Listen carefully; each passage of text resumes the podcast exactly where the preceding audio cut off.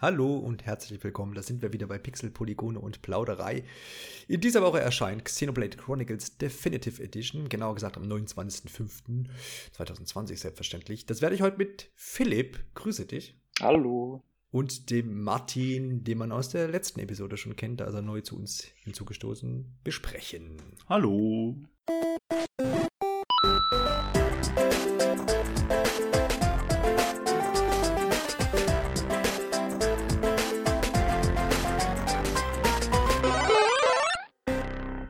Ja, Philipp, du bist ja eigentlich schon länger da, als ich hier äh, da bin. Also bei Nintendo Online meine ich jetzt, weil den Podcast gibt es noch nicht so lange wie Nintendo ja. Online.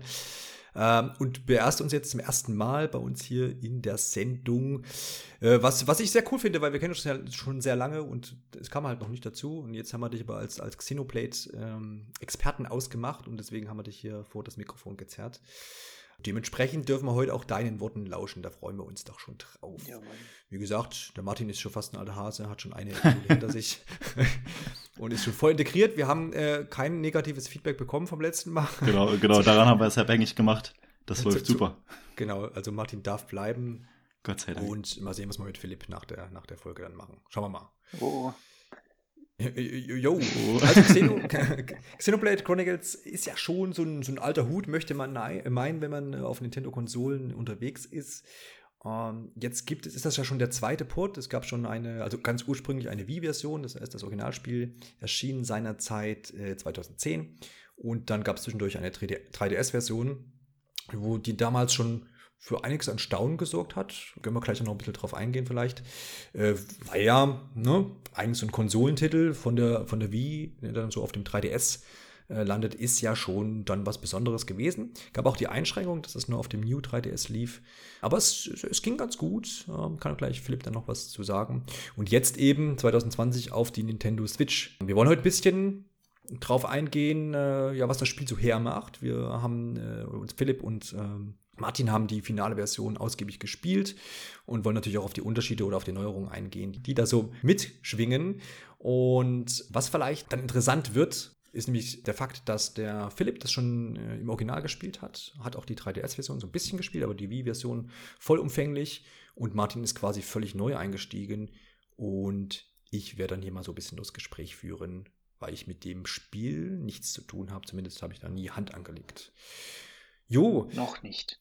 Noch nicht, ja, vielleicht überzeugt er mich heute. Ja, genau. noch. Die, die, die, große Mammutaufgabe, Johannes davon zu überzeugen, ein Spiel zu spielen. Yes. In, in diesem Fall. Challenge genau. accepted. genau. Der Philipp darf heute mal beginnen, nämlich wie das bisher so war. Ich habe es ja schon ein bisschen angeschnitten, aber Philipp äh, hat sich noch ein paar Notizen gemacht, äh, wird dann noch ein bisschen mehr aufklären, wo der Titel eigentlich herkommt und was da so in den letzten Jahren lief, für all die, die jetzt damit vielleicht anfangen wollen. Also das äh, Xenoblade-Spiel, das wurde ursprünglich zur E3 2009 schon angekündigt, also echt schon ein gutes Stückchen her. Und ähm, damals war es gar nicht so als großer Titel gedacht. Also von Nintendo gab es eine Pressekonferenz und ähm, nach der Pressekonferenz sind dann die ganzen Fans natürlich auf die E3-Presseseite gestürmt. Und ähm, da ist dann auf einmal so ein Spiel gelistet gewesen, was vorher noch nie erwähnt wurde, namens Monado Beginning of the World. Und da gab es dann, ich glaube sogar ein kleines Video dazu, ein paar Screenshots gab es dazu. Screen, äh, Screenshots sahen eher so mittelmäßig aus, ähm, grafisch einfach echt nicht so der Brüller. Und äh, kurze Zeit später äh, wurde auch bekannt gegeben, dass das Spiel tatsächlich nur für den japanischen Markt geplant war. Da kam es dann auch 2009 raus. Ähm, und dann ungefähr so ein halbes Jahr nach Release in Japan ähm, gab Nintendo of Europe bekannt, dass das Spiel dann auch äh, in Europa erscheinen wird, währenddessen ähm, für Amerika immer noch kein Termin geplant war. In Japan ähm, gab es auch richtig, richtig gute Bewertungen für das Spiel, aber im Westen hat man tatsächlich relativ wenig davon mitbekommen. Ähm, bis zum Release dann, ich habe es damals auch für Nintendo Online sogar getestet. Ich weiß noch, das kam, dieses Testmuster kam irgendwann im Sommer raus ähm, ich war, glaube ich, kurz vor der Ausbildung, hatte nicht so viel zu tun und habe es den kompletten Sommer durchgespielt und durchgesuchtet. Und ähm, ich habe mich damals nicht so richtig drauf gefreut, dachte, ah ja, Trailer sah cool aus, ähm, Screenshots mittelmäßig, bin ich mal gespannt und ich wurde tatsächlich so richtig umgehauen davon, weil es äh, ja Erwartungen niedrig gehalten und ähm, komplett überrascht worden, davon positiv überrascht auf jeden Fall. Ähm, und dann hat sich eben auch rumgesprochen, dass es ein gutes Spiel ist, was aber eben nur in Japan und Europa erschienen ist für die Wii und äh, nicht auf dem amerikanischen Markt. Und da ähm, haben sich viele Fans dann auf einmal aufgeregt und haben sogar eine kleine Aktion gestartet, die damals Operation Rainfall hieß. Heißt, sie haben Petitionen gestartet, haben äh, an Nintendo verschiedene Pakete geschickt und wollten dann mit dieser Operation Rainfall Aktion einfach auf das Spiel aufmerksam machen, wollten zeigen, hey, wir haben Lust auf das Spiel, wir wollen es auch auf dem amerikanischen Markt haben äh, und haben das dann schlussendlich auch geschafft, auch wenn es eher ein bisschen äh, ein kleinerer Release war. Also es kam tatsächlich nicht in den regulären Handel, sondern lief ähm, exklusiv über den Nintendo Shop und also Online-Shop und auch über GameStop. Bei Amazon etc. konnte man das Spiel tatsächlich nicht bestellen. So, ähm, weiter ging es dann ein paar Jahre später, da hat Nintendo dann den äh, New 3DS angekündigt ähm, und hatten aber nicht so wirklich Spiele dafür, um dann tatsächlich zu zeigen, was das Gerät denn konnte. Denn der New Nintendo 3DS, der war tatsächlich, äh, hatte war mit besserer Technik ausgestattet, konnte also auch bessere Spiele darstellen, bessere Grafik darstellen, größere Spiele. Äh, wurden aber so wenig Spiele dafür angekündigt, dass das gar nicht richtig ausgenutzt wurde. Eines von den Spielen, die aber auf dem alten 3DS gar nicht so richtig hätten laufen können, war dann Xenoblade Chronicles. Das wurde von Monster Games damals entwickelt für den 3DS ähm, Monster Games ist jetzt aber nicht der Originalentwickler, das ist nämlich äh, Monolith Soft, sondern ähm, die haben zum Beispiel dieses wunderbare Excite Truck und Excite Bots damals für die Wii veröffentlicht, also Rennspiele. Gar keine Spiele, die äh, so viel mit Xenoblade zu tun haben. Monster Games haben zum Beispiel auch dann äh, ein wenig später Donkey Kong Country war es, glaube ich, äh, was ursprünglich für die Wii erschien, auch für den New 3DS dann veröffentlicht. Oder für den normalen 3DS sogar. Mhm. Auf jeden Fall ähm, kein, normaler, äh, kein normaler Port, sondern ähm, sie haben das Spiel von Grund auf neu entwickelt, damit es auf dem New 3DS überhaupt laufen kann. Natürlich technisch äh, deutlich abgespeckt, aber trotzdem super spielbar. Und äh, unser lieber Redakteur Daniel hat es damals auch getestet, hat auch, ich meine sogar die Höchstwertung dafür vergeben, äh, was ich ihm nach wie vor ein bisschen vorhalte, hätte ich nämlich aufgrund der Technik tatsächlich nicht gegeben. Aber egal. Tolles Spiel auf jeden Fall. Ja, ja, also äh, ich weiß nicht, ich glaube, du hast noch ein bisschen was zu sagen, aber ich wollte mal so ein bisschen einhaken, weil es waren ja jetzt schon viele interessante Sachen dabei, die auch wieder in, bei mir jetzt Erinnerungen aufgerufen haben, obwohl ich das Spiel nicht gespielt habe.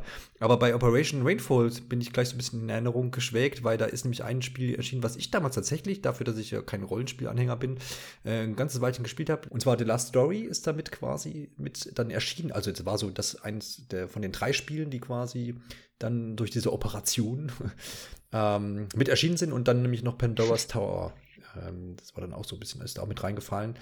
Und wenn man sich das heute vorstellt, ja, also heute sind wir dann echt in der, in der bequemen und guten Lage, dass viele ähm, Spiele, die jetzt in Japan erscheinen, eben auch weltweit dann erscheinen. Klar, es gibt immer noch zahlreiche Ausnahmen, die wirklich dann vielleicht auch ein bisschen nischig sind, aber so die, die, die JRPGs haben es dann echt schon viele jetzt in den Westen geschafft und das ist, glaube ich, auch ein sehr, sehr erfolgreicher Markt, den man da jetzt entdeckt hat. Und ich glaube, heute würde ähm, kein Entwickler mehr über, drüber nachdenken, ob er jetzt solche Spiele, wie ich gerade genannt habe, ob man die jetzt unbedingt in den Westen bringt oder nicht. Ähm, ist halt auch die Frage, ob man vielleicht manche Spiele jetzt auch heutzutage dann vielleicht auch eher an den westlichen Markt angepasst hat, aber das ist wahrscheinlich nochmal eine ganz andere Diskussion.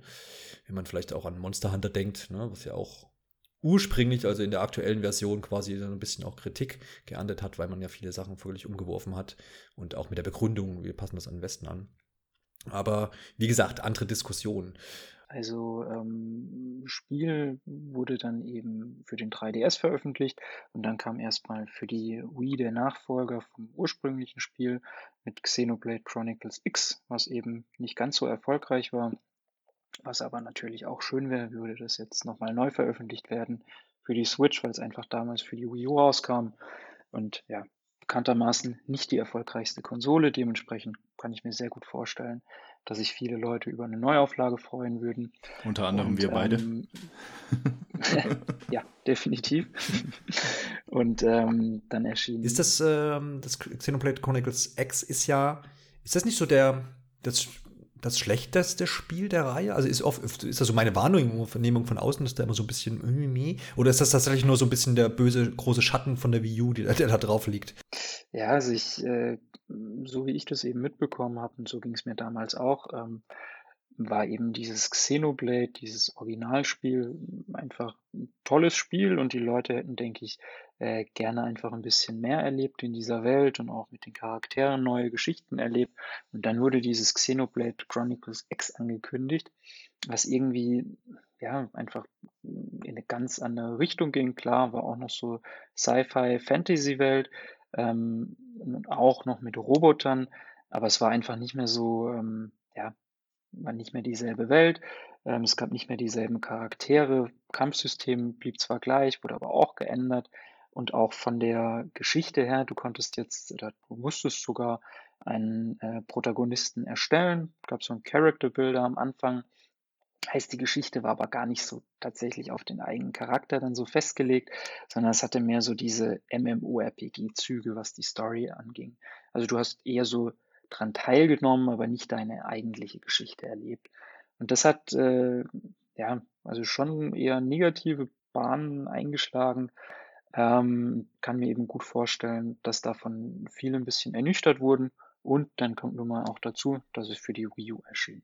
Ja, kommt so ein bisschen was zusammen quasi. Ja. Umso schöner dann, dass der zweite Teil Xenoblade 2 kam dann im ersten Jahr von der Switch auf den Markt. Ich meine zwar pünktlich zum Weihnachtsgeschäft sogar. Mhm. Zumindest habe ich mir über die Weihnachtstage schön das Spiel dann reingezogen. Und ähm, das ging dann tatsächlich wieder mehr in die Richtung vom ersten Teil, tatsächlich auch mehr in die Richtung, die jetzt auch von der Defin äh, Definitive Edition eingeschlagen wurde, dass also ähm, die Welt wieder ein bisschen freundlicher wurde.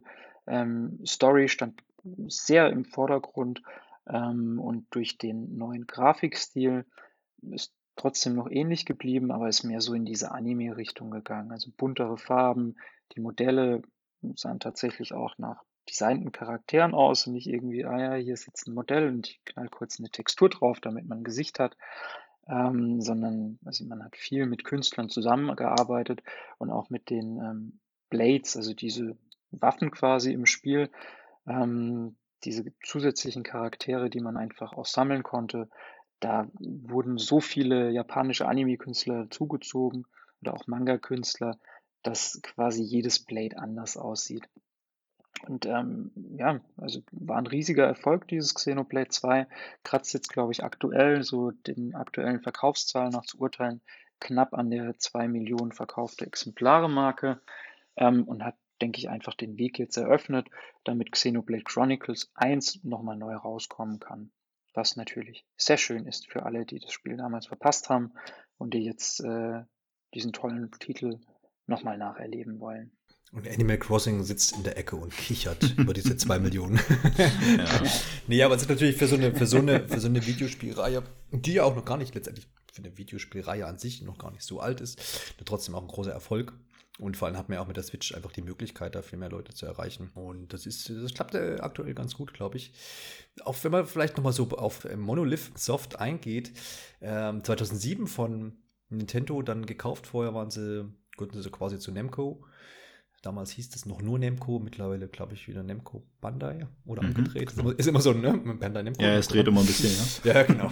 Das weiß also keiner so richtig. Nee. Und da ist mir dann auch wieder so ein Titel ins Auge gestochen, wenn man so drüber liest, was die alles so veröffentlicht haben, nämlich Disaster Day of Crisis, damals auch für die Wii, Wii mhm. erschienen. Das war so, ja, so, ein, so, so ein Action-Titel, der quasi davon handelt, dass äh, ja, die, die, die Spielewelt da quasi von vielen ähm, Naturkatastrophen heimgesucht wird vor allem Erdbeben und dergleichen. Und man musste sich da so ein bisschen durchkämpfen. Äh, das habe ich auch ein Weilchen gespielt. Aber es war, war ein sehr seltsames Spiel auf jeden Fall. Das, äh, ähm, das ist so noch in meiner Erinnerung. Und dann war tatsächlich so, wenn man das so sagen möchte, Xenoblade auch so ein bisschen dann ähm, der Durchbruch 2010. Disaster Day of Crisis 2008 erschienen und davor waren es halt ähm, natürlich, ne, die Xenosaga-Spiele, die sind dem einen oder anderen vielleicht noch bekannt.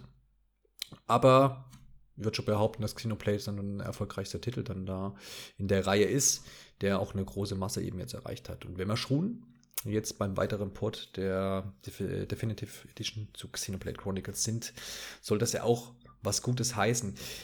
Was vorab vielleicht mal, bevor wir jetzt ähm, tatsächlich so ein bisschen in den Titel eintauchen, seht ihr das denn gerechtfertigt, dass man jetzt so einen ollen Titel da, ja, zehn Jahre alt, da nochmal rausholt und jetzt für die Switch veröffentlicht? Hätte es denn auch nicht einfach, hätte man es denn nicht auch sein lassen können? Ich finde es halt für mich persönlich war der Titel ja quasi völlig neu. Also die Nintendo Direct am ähm, 5. September letztes Jahr hat ja quasi mit diesem Trailer geendet und für mich war das einfach so, okay. In erster Linie sah das für mich aus wie Xenoblade Chronicles 2, weil ich das ähm, zum Release auf der Switch dann auch gespielt habe. Und da habe ich gedacht, ja, aber das wäre ja Quatsch, das sind ja ganz andere Charaktere, weil ich zuerst an den späten DLC gedacht habe. Und dann habe ich gelesen, ja, das, das ist aber schon was in der Welt. Und dann kam am Ende der Titel Xenoblade Chronicles Definitive Edition und ich habe gedacht, okay, das sagt mir gar nichts. Und äh, ich hatte dann das Glück, durch, ähm, durch unsere Situation mich dann damit auseinanderzusetzen, dass das ja gar nicht so leicht war, dieses Spiel früher zu bekommen. Dass mhm. das ja auch relativ preisintensiv war. Es gab da wohl auch eine kleine Debatte ähm, rund um GameStop, äh, auf die ich jetzt gar nicht so genau eingehen möchte, weil ich da eben nur ein bisschen was gelesen habe drüber. Ähm, und um die Frage zu beantworten, exakt deswegen freue ich mich sehr, dass man jetzt gerade auf der Switch, was ja quasi so zehn Jahre nach ähm, dem Wii, Wii Release oder fünf Jahre nach dem äh, Release für New Nintendo 3DS, da jetzt nochmal dem Titel eine Chance gibt, auf dieser doch sehr, sehr erfolgreichen äh, Konsole mittlerweile, ähm, nochmal die, die Fans von damals abzuholen, äh, aber gleichzeitig eben auch allen, die das verpasst haben, die dann auch was dann auch mich mit einschließt, nochmal die Chance zu geben, okay, und, und, und hier ist jetzt quasi das, womit es begann. Um dann halt auch zu sehen, okay, wie empfänglich wären denn jetzt vielleicht die Fans auch für ein Remake ähm, von äh, Xenoblade Chronicles X. Ja, und ich denke, das ist äh, eine ganz, ganz interessante Situation, vor der wir da stehen, was definitiv auch aufgrund der ganzen Extras, die es jetzt, äh, auf die wir noch zu sprechen kommen, ähm, den Release mehr als wert ist. Mhm. Ja, ich glaube auch, dass das ist halt so ein Streitpunkt, ob man sagt, jetzt Xenoblade Chronicles X würde ja wahrscheinlich keinen grafischen Sprung extrem machen. Ja, es ist ja zumindest auf der Wii U, Wii U mal äh, auch eine HD-Konsole gewesen und die Switch ist natürlich leistungsfähiger. Aber wäre wahrscheinlich dann nicht der Riesenunterschied. Aber ich finde gerade Wii-Titel ähm, da sie ja nun auch wieder, zehn Jahre ist ja auch schon dann ein Stück hier, und dann gibt es ja natürlich auch noch vier ältere ähm, Wii-Titel. Ich glaube, die Wii ist 2006 erschienen, wenn ich mich nicht recht erinnere, äh, nicht, äh, wenn ich mich richtig erinnere. äh, Im Dezember, meine ich. Also Ende 2006. Das heißt, es sind ja schon ein paar Jahre, ne? Das ist immer so ein bisschen subjektiv ähm, wie man das so wahrnimmt, diesen Abstand. Aber äh, auf jeden Fall fallen da viele Leute rein, die, die jetzt vielleicht eine Switch haben, die damals vielleicht überhaupt keine Wii besessen haben und auch gar nicht die Möglichkeit hatten, weil sie gar nicht in dem Alter waren oder wie auch immer, ne? oder eine Wii nur hatten für Wii-Spots und jetzt vielleicht in dem Alter sind, wo man richtige Videospiele spielt oder spielen möchte. Und dann, dann bietet sich das ja aus so einer Ära auf jeden Fall an. Und von daher finde ich das auch vollkommen in Ordnung, so aus meiner Perspektive. Hast du, äh, Philipp, da was gegen einzuwenden, da sagst du, naja, in den drei Jahren jetzt seit Xenoblade Chronicles 2 hätten sie auch Xenoblade Chronicles 3 entwickeln können und jetzt nicht das, das, äh, das, die, die Definitive Edition. Das wäre ja so. Frage. Also hätte ich, hätte ich natürlich überhaupt nichts dagegen ja. gehabt. Ähm, aber ich glaube, der Game Director war es von dem Spiel oder von dem ganzen Entwicklerstudio Monolith Soft. Ähm, der hatte jetzt ein relativ langes Interview in der Famitsu drin und ähm, da wurde auch bekannt gegeben, dass sie eben nicht nur dieses eine Studio haben, sondern und auch nicht nur zwei, sondern mittlerweile drei Studios. Ähm, also da wurden jetzt nicht Entwickler von einem potenziellen Xenoblade Chronicles 3 weggezogen, um die Definitive Edition zu machen. Also, also da wird natürlich parallel an Spielen gearbeitet. Und was vielleicht auch einige nicht wissen, ist, äh, dass Monolith Soft eben nicht nur an diesem Xenoblade-Spiel mitgearbeitet hat, sondern die immer wieder äh, von Nintendo ihr Mario, ihren eigenen Mario internen Kart, Projekt dazugezogen. ähm, Mario Kart weiß ich jetzt Ja, ich gar nicht, schon. aber gerade bei Breath of the Wild haben sie auch mitgeholfen. Und bei Animal Crossing haben sie, glaube ich, auch ein paar bisschen die Fingerchen drin gehabt. Also die sind äh, auf jeden Fall sehr, sehr fleißig. Und irgendwann gab es auch mal ein Interview zum Release von Xenoblade 2, wo irgendwie bekannt gegeben wurde, dass, ich glaube, das waren tatsächlich nur 40 Entwickler oder so, die intern äh, an dem Spiel dann entwickelt hatten. Also die haben sich dann quasi trotzdem noch externe mit dazugeholt, aber dass es ein relativ überschaubares Team ist. Und gerade dieses äh, Team, wie es noch äh, vor einigen Jahren eben bei dem Entwicklerstudio gab, das wurde mittlerweile verdoppelt und verdreifacht. Also die sind äh, sehr, sehr fleißig und mega expandiert die letzte Zeit. Deswegen umso schöner, dass sie jetzt äh, zwischendurch mal wieder sowas rausgeschossen haben, äh, bevor wir noch weitere zehn Jahre auf Teil 3 warten müssen, womöglich. Ja, es ist ja auch kein ausgelutschter Titel oder, oder kein Titel, der jetzt irgendwie schon zehnmal geremastert und was auch immer wurde, wie, kein- weiß ich nicht, Resident Evil 4 oder so, was halt echt irgendwie auf allen Plattformen erschienen ist.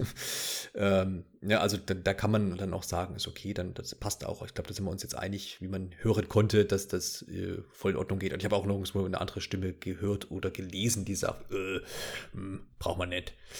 Ne, eigentlich ist da so die Erwartung an den Titel ähm, schon groß. Und dann wollen wir doch mal gucken, ob der, der, der die Erwartung auch erfüllen kann.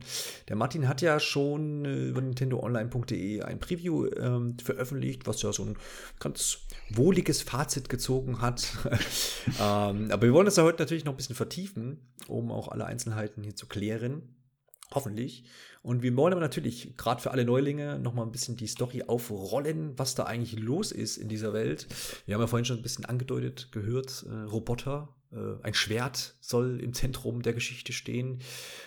Auf geht's in die Story. Bevor wir mit der Story anfangen, nochmal ein ganz kleiner Disclaimer. Wir wollen natürlich allen ähm, Leuten, die das Spiel jetzt noch nicht gespielt haben und sich sehr darauf freuen, natürlich nichts vorwegnehmen. Wir werden ganz grob äh, auf die Story eingehen, aber nichts, was man quasi nicht auch in der ersten Stunde des Spiels erleben würde. Von daher braucht ihr euch keine Sorgen machen. Für alle Neueinsteiger könnt ihr euch sehr darauf freuen. So, das Spiel beginnt quasi mit einer sehr schönen Zwischensequenz äh, des Kampfes der beiden Titanen Bionis und Mekonis.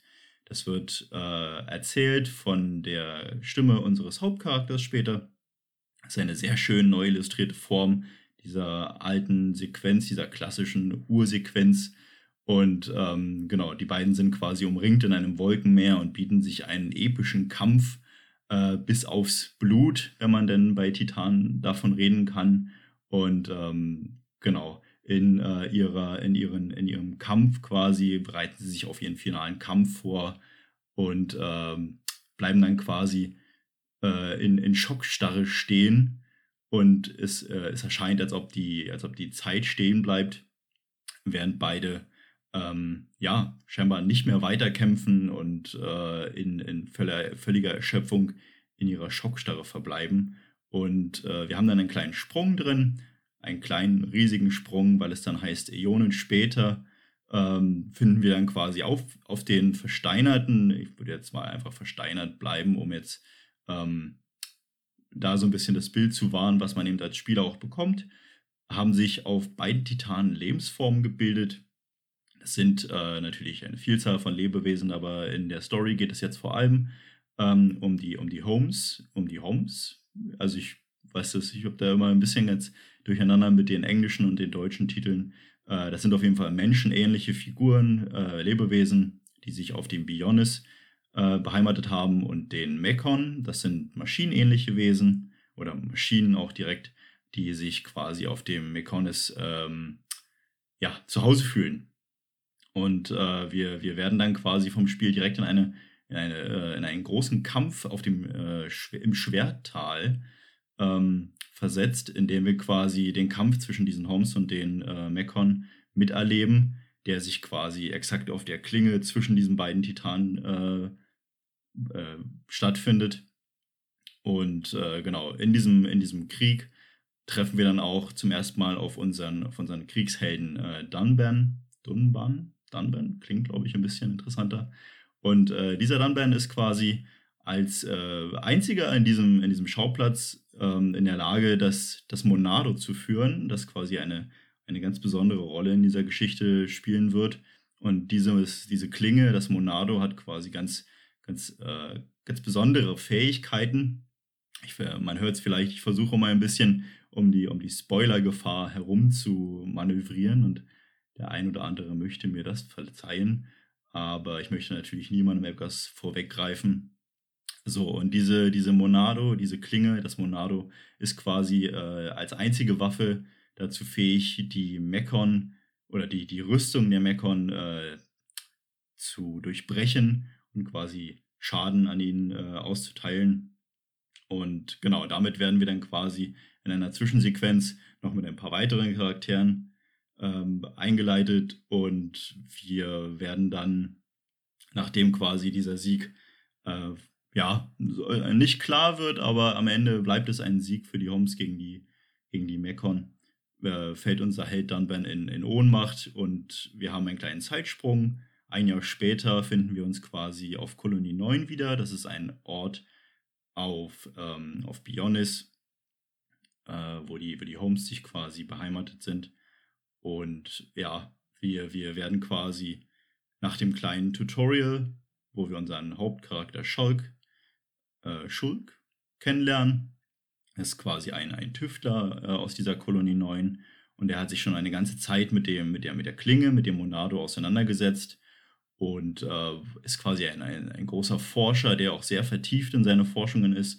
Und wir werden dann quasi in einem, in einem kleinen Tutorial eingeführt in die Hauptmechaniken und ähm, erreichen dann kurze Zeit später einen Blick auf unseren, auf unseren etwas geschundenen Kriegshelden von vor einem Jahr, Donban, der quasi doch noch immer sehr zu zehren hat äh, an, den, an den Schäden, die er von diesem Kampf und von, dem, von der Führung des Monado äh, mit, sich, mit sich trägt mittlerweile und äh, ist quasi nicht mal in der Lage, vernünftig eine, ein Gefäß zu halten mit, seiner, mit seinem äh, Waffenarm und wird währenddessen aber ganz herzlich von seiner Schwester Fiora umsorgt und hat aber deutlich da mit seinem Stolz vor allem auch zu kämpfen, dass er jetzt quasi nicht mehr das leisten könnte, was er vor einem Jahr noch vollbracht hat.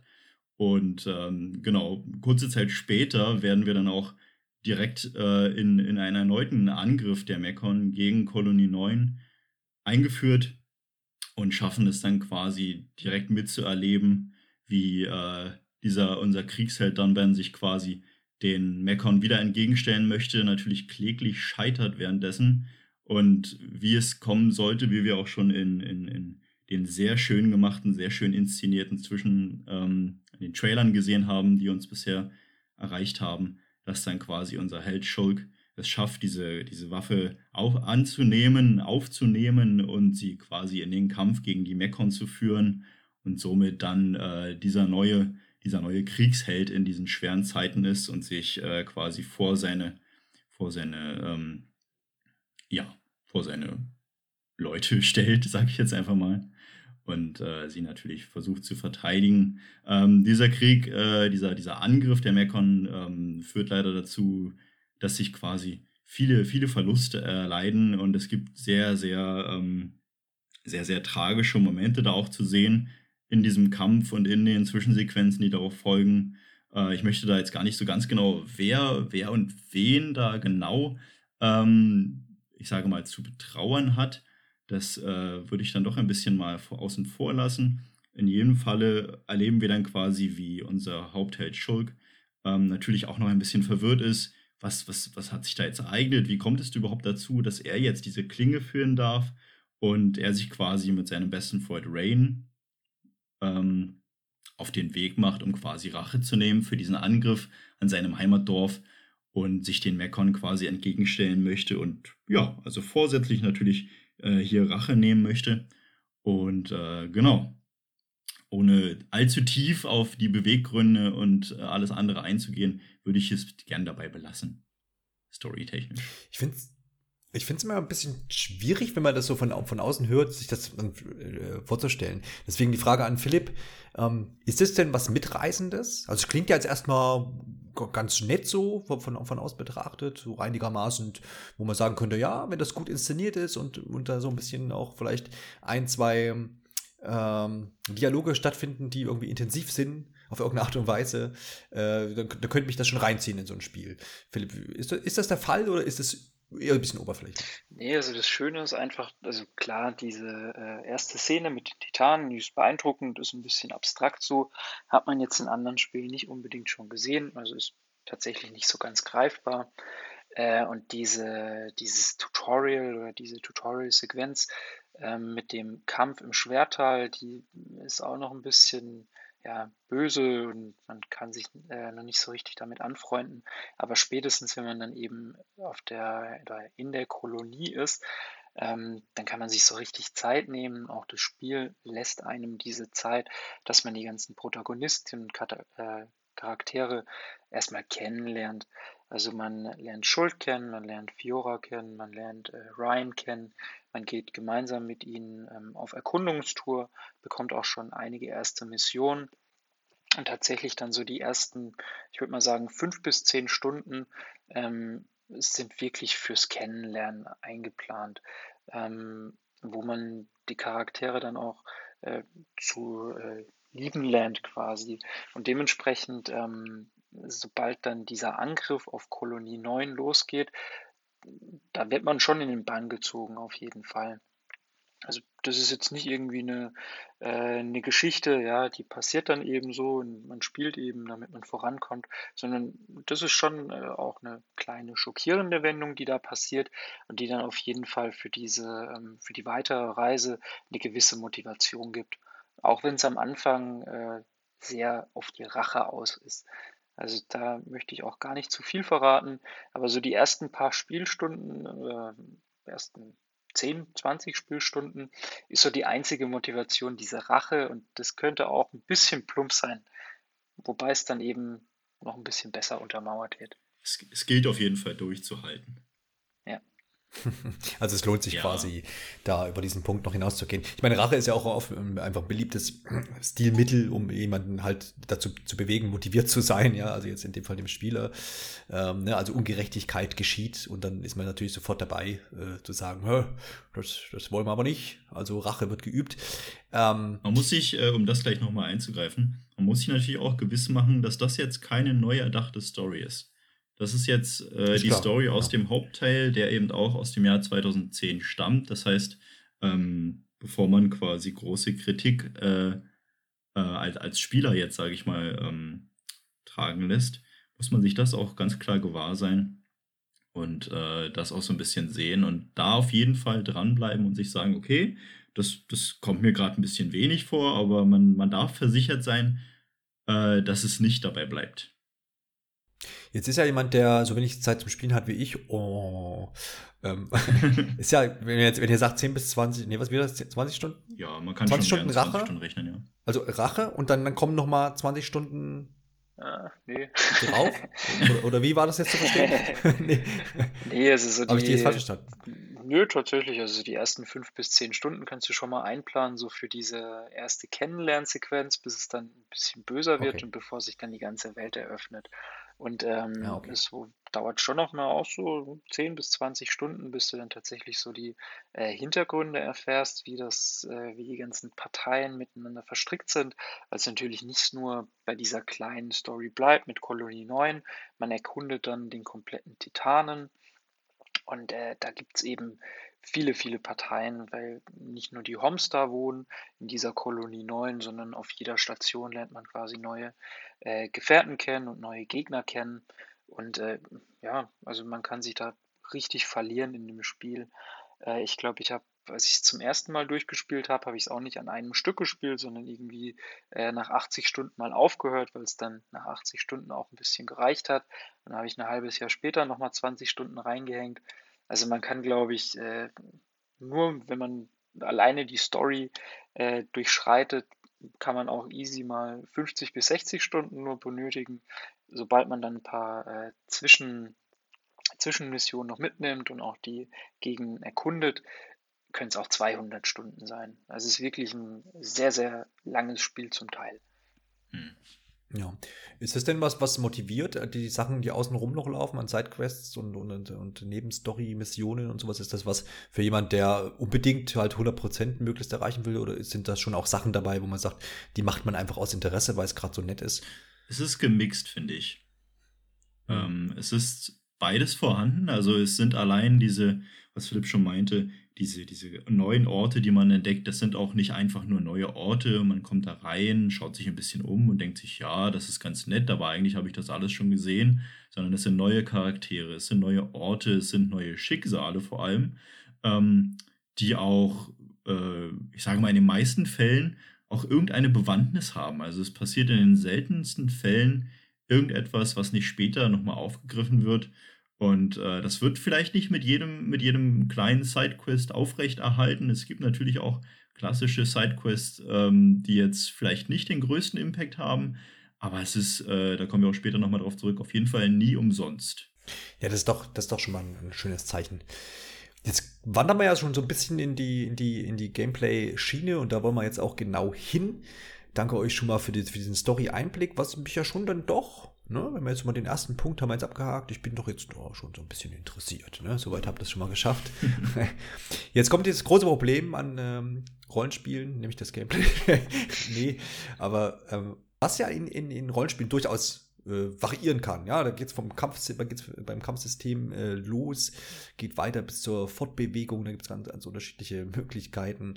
Ähm, ja, Anteile von, von, von Gameplay-Sachen, äh, die man halt so kennt. Ne? Manche, manche ähm, Rollenspiele legen großen Wert auf besonders viel Action, wenn man da so ein bisschen in äh, Platinum Games Richtung schaut. Manche vielleicht viel mehr auf Erkundung. Wo pegelt sich denn Xenoblade Chronicles da, da ein? Also bin ich da als Actionfreund total gut aufgehoben und kann da hier mit meinem Schwert irgendwie richtig krass rummetzeln? Oder ist es auch so ein bisschen taktischer vielleicht? Ich meine, die Variante gibt es ja auch noch. Oder ist es so ein Mix einfach? Klärt mich da mal auf. Genau, also äh, Xenoblade Chronicles ist auf gar keinen Fall ein Action-Rollenspiel. Damals, als die ersten Videos veröffentlicht wurden, also man muss sich ein bisschen zurückversetzen, 2010, das war so die Zeit, wo diese ähm, MMORPGs dann ganz groß waren, wo dann ein paar Jahre zuvor äh, World of Warcraft erschienen ist, Guild Wars und wie sie noch alle heißen und auch ähm, Final Fantasy XII, was dann auch eher so MMORPG äh, Kampfsystem zu bieten hatte. Und genau in diese Richtung geht auch Xenoblade Chronicles. Also es wurde auch damals so der kleine Bruder oder Cousin oder was auch immer von Final Fantasy XII genannt, weil es eben von, der, von den Charakteren relativ ähnlich war und auch vom Kampfsystem äh, sollte es so ein bisschen anmuten. Äh, bedeutet jetzt im Klartext, wir haben äh, Rollenspielkämpfe, aber die Kämpfe finden jetzt nicht auf einem separaten Kampfbildschirm statt, sondern man sieht zu jeder Zeit äh, die Gegner auf der Oberwelt. Äh, man kann dann entweder wird man dann angegriffen, überrascht oder wird einfach ein Angriff begonnen von einem Gegner oder man kann einen Kampf auslösen und äh, sobald dann der Kampf auch ausgelöst wurde, bestätigt wurde, fangen die Charaktere an äh, anzugreifen. Also es gibt diese, diese Autoangriffe, die man von verschiedenen Rollenspielen kennt. Und wenn sich der Charakter jetzt nicht unbedingt äh, auf 20 Meter Distanz befindet, dann trifft der Angriff auch in der Regel. Dann äh, zu diesen Standardangriffen kommen dann äh, auch Fertigkeiten dazu. Vielleicht hat schon, haben hat schon der ein oder andere Leser mal einen Screenshot gesehen zum Spiel. Ähm, der Kampfbildschirm ist nämlich relativ überladen, jetzt in der neuen Version ein bisschen übersichtlicher, aber trotzdem noch auf den ersten Blick super überladen, weil du diese, äh, die Standardattacken hast, plus dann am unteren Bildschirm immer diese, die Fertigkeiten, die man auslösen kann. Und die sind auch äh, so MMORPG-mäßig. Du hast äh, Fähigkeiten, die müssen aufgeladen werden, beziehungsweise zu Kampfbeginn sind die meistens schon aufgeladen. Und sobald du die einsetzt, äh, müssen sie sich erstmal wieder äh, regenerieren müssen, äh, bevor du sie wieder aktivieren kannst. Und diese Fähigkeiten ähm, haben eben unterschiedliche Eigenschaften. Das reicht dann von einer Eigenschaft von äh, löst jetzt mehr Schaden aus, bis hin zu ähm, bringt den Gegner jetzt zum Schwanken und dann gibt es eine andere Fähigkeit, die dann diesen Schwankenstatus äh, zu einem Umwerfen-Status macht und wenn sich der Gegner dann umgeworfen auf dem Boden befindet, kann man ihn ohnmächtig schlagen und dann äh, addieren sich einfach die, die Schadenswerte und summieren sich. Also das sind diese Fähigkeiten. Die Fähigkeiten, Fertigkeiten ähm, muss man eben auswählen und ähm, je weiter man im Spiel voranschreitet und je mehr Erfahrungspunkte man sammelt, desto mehr Punkte bekommt man auch und kann diese Fähigkeiten dann aufleveln. Und dann äh, ist eben diese Cooldown-Zeit ein bisschen kürzer oder der Schaden wird verdoppelt und, und, und. Dann zusätzlich gibt es nochmal eine Leiste, das ist äh, die, die Monado-Leiste, beziehungsweise die Spezialangriffsleiste, die befindet sich in der Mitte der Leiste und ähm, diese Leiste füllt sich dann immer äh, mit den Autoangriffen, also wenn man jetzt nur mit äh, diesen Sonderfähigkeiten arbeitet, dann füllt sich diese Spezialattacke gar nicht, aber wenn man dann immer mal wieder zwischendrin so eine Autoattacke durchführt, dann kann man die Monado-Fähigkeiten benutzen, zum Beispiel dann einen Monado-Schlag, der den Mekon-Gegnern besonders viel Schaden verursacht, oder bei anderen Charakteren hat man dann eben einen Doppel- und Dreifachangriff. Solche Spielereien gibt es dann. Dann gibt es zusätzlich noch, noch eine Leiste, ähm, die sich auch äh, durch spezielle. Hast du, hat, hat jemand mitgezählt? Sind wir bei vier jetzt? ja, ist auch nicht die letzte. ja, nee, aber es ist eben so eine Gruppenleiste. Eine, eine Hand reicht nicht. Nee, ist eine Gruppenleiste. Wenn zum Beispiel einer der Charaktere dann zu Boden gebracht wurde von dem Gegner, kann man denen dann aufhelfen oder wenn jemand ohnmächtig ist und dann füllt sich diese Gruppenleiste, und dann kann man eine, äh, einen Gruppenangriff starten, einen Kettenangriff und ähm, wo man dann auch eben gerade diese, diese Ketten dann hintereinander ausführen kann, dass man jemanden zu Boden wirft, ohnmächtig macht und so weiter und so fort. Also es gibt echt äh, ganz, ganz viele Kampfsysteme, ähm, und Leute, die Xenoblade 2 kennen, die wird es vermutlich nicht überraschen, dass das alles ein bisschen überladen sein kann. Ähm, aber gerade bei der Definitive Edition gibt es ein paar Neuerungen, da kommen wir dann später darauf zu sprechen, die dann eben diese ganze Sache ein bisschen äh, vereinfachen, also nicht mehr ganz so abstrus machen, wie es damals noch auf der Wii war. Ja, ist das ähm, zum Reinkommen, kommt man da schnell rein? Also das ist ja für mich auch mal so ein Problem bei, bei, bei diesem Kampfsystem, dass es die meisten sehr schnell sehr umfangreich werden, wo ich dann immer sage, naja, wenn man so ab und zu mal halt auch oder Spielpausen längere hat, sei es ein paar Tage oder eine Woche oder irgendwas oder auch länger, dann fühle ich mich da immer leicht überfordert und komme dann schwer wieder da rein. Ja, also wenn man da jetzt jeden Tag dabei ist, dann mag das anders sein. Aber das finde ich immer auch nochmal so ein Faktor. Ist es denn schwer zu erlernen und dann auch schwer zu, bleibt es dann auch schwer zu handeln, wenn man zum Beispiel, wie ich, dann eher Pausen zwischendrin macht? Ist es was, was man auswendig lernt und dann, oder ist das so, so, so ein Fingerübungsding, so, so ein äh, Muskelgedächtnisding? Also ich würde tatsächlich von mir behaupten, bei mir waren ja jetzt auch zehn Jahre dazwischen plus äh, Xenoblade mhm. Chronicles 2, was ein anderes oder leicht anderes Kampfsystem bietet. Ähm, ich war mhm. quasi sofort wieder drin und habe mich sogar daran erinnert, was denn was genau ausgelöst hat und welche Attacke ich als nächstes wieder einsetzen muss. Ähm, aber Martin, wie war es denn für dich da reinzukommen? Ja, ich wollte äh, auch die ganze Zeit schon kurz äh, einhaken, weil es nämlich für mich exakt anders war. Also am Anfang war es wirklich noch, es ist sehr übersichtlich, sage ich jetzt mal. Aber nach kurzer Zeit wird es dann halt doch schon ein bisschen mehr, gerade durch neue Charaktere, die dazukommen, die dann halt plötzlich auch eine, eine natürlich eigene Leiste haben ähm, mit Fertigkeiten, die es dann natürlich auch, wenn es jetzt an den Kettenangriff geht, entsprechend zu timen. Und da geht es halt ganz klar erstmal, okay, wenn ich quasi äh, mich lang genug jetzt erstmal eingearbeitet habe in die verschiedenen Angriffe, dann weiß ich auch, was welcher Angriff macht. Aber am Anfang kann ich mir vorstellen, dass das für den einen oder anderen ein bisschen überwältigend ist, sich erstmal damit auseinanderzusetzen, okay, äh, sich quasi die Texte der Angriffe, das sind ja jetzt immer nur zwei Zeilen, aber es sind halt äh, schon ein paar mehr Angriffe. Und das dann aufeinander abzustimmen, das kann erstmal ein paar Minuten Eingewöhnungszeit brauchen.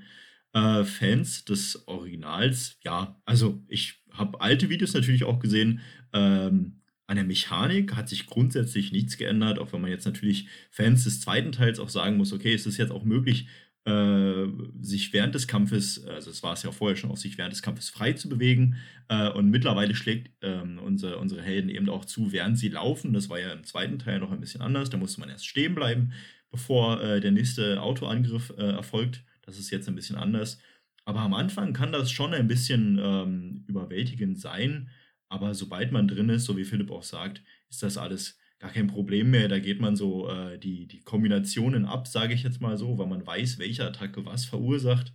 Ähm, aber ich denke, das unterscheidet sich gar nicht so intensiv vom zweiten Teil. Ja, das klingt doch zumindest erlernbar und äh, nicht groß abschreckend für mich. Ähm, was sind denn weitere Gameplay-Elemente? Ihr seid jetzt speziell auf das Kampfsystem eingegangen. Was passiert denn zwischen den Kämpfen? Also gibt es da noch äh, Sachen wie Erkundung, Finden von irgendwelchem Loot? Es gibt Rätsel, gibt es irgendwelche Minispiele? Ist ja auch so eigentlich Rollenspiel-typisch. Gibt es da noch was aufzuzählen in die Richtung? Also was ganz, ganz wichtig wäre zu erwähnen, was, äh, worüber ich mit Philipp auch nochmal geredet habe. Ähm, es, gibt, es gibt wirklich sehr viel zu erkunden. Also es ist, äh, Xenoblade ist ja auch ein Spiel, was quasi den Spieler einlädt, die Welt zu erkunden. Es ist wirklich sehr große Gebiete. Es gibt auch immer Kleinigkeiten zu entdecken. Ja, es gibt kleine Höhlen, es gibt kleine Seitengassen. Ähm, und da gibt es eigentlich auch immer eine Belohnung für, sage ich mal so, dass der, dass der neugierige Spieler auch immer belohnt wird für, äh, für seine Neugier, sage ich einfach mal. Und äh, nimm mal was Konkretes. Also was, was kommt denn dabei raus? Also es gibt halt zum Beispiel kleinere Höhlen, ähm, wo wir dann natürlich auch Feinde treffen, die ganz Xenoblade typisch auch gerne mal ein paar Level äh, über dem eigenen sein können. Das ist einer der großen Punkte, die die Fans schon kennen, woran man sich aber als Neuling vielleicht erstmal gewöhnen muss, dass es nicht unbedingt ausreicht, wenn jetzt äh, der eigene Charakter Level 10 ist, äh, dass man es dann super leicht hat gegen einen anderen äh, Feind mit Level 10. Es ist schon, wie Philipp sagt, es ist kein Actionspiel in dem Sinne, wie man es vielleicht erstmal denken könnte, sondern es muss auf jeden Fall immer strategisch vorgegangen sein. Und so ist es eben auch in diesen, in diesen kleinen ähm, Höhlen. Da äh, fallen mir jetzt ein, zwei Orte ein, deren Namen ich aber gerade nicht im Kopf habe, ähm, wo man quasi über, über kleine Umwege, wenn man jetzt nicht dem Hauptquest folgt, in eine kleine Höhle kommt. Man findet dann ein paar Feinde, die auf jeden Fall auch diese strategische Komponente benötigen. Und man findet dann immer kleine Waffen. Ja, es sind dann halt spezielle Waffen, die nochmal einen kleinen Buff haben, die vielleicht vom Namen her, das hat mich am Anfang etwas verwirrt, sehr äh, dem ähneln, was ich doch eigentlich gerade hatte. Da hilft aber auch wie bei so vielen anderen Spielen die farbliche Unterscheidung und dass man dann wirklich ins Menü geht, sich nochmal mit ähm, den kleinen Angriffs, Angriffsbuffs, die man dann so hat, auseinandersetzt. Und die machen sich gerade bei einem strategischen Spiel wie dem sehr bemerkbar. Ja, also es lohnt sich auf jeden Fall dann auch schon mal einen 2% äh, höheren Wert für kritische Treffer zu haben, weil man einfach in den bestimmten Momenten darauf angewiesen ist, diesen kritischen Schlag auch zu landen. Also Erkundung und, und die weite Welt von Xenoblade zu erkunden, ist auf jeden Fall ein ganz großer Bestandteil und der kommt bei dem Spiel auch wieder ganz toll zur Geltung. Philipp, abseits der, der ausgetretenen Fahne, die Martin jetzt hier quasi beschreitet in Xenoblade Chronicles und äh, erkunden geht, gibt es denn noch, oft ist ja auch so ein Thema, so, so, so Städte, so Hubs, so, was weiß ich, Tavernen, Kneipen. Gibt es da irgendwie lustige Sachen, die man vielleicht mal so als Anekdote irgendwo rausholen kann? Also Gameplay-Momente, wo du sagst, das ist was Feines gewesen, abseits dessen, was wir quasi schon genannt haben? Ja, also was mich damals äh, echt sehr fasziniert hat, war einfach dieses, du befindest dich auf also die eigentliche Spielwelt ist ja dieser Titan oder sind die Titanen.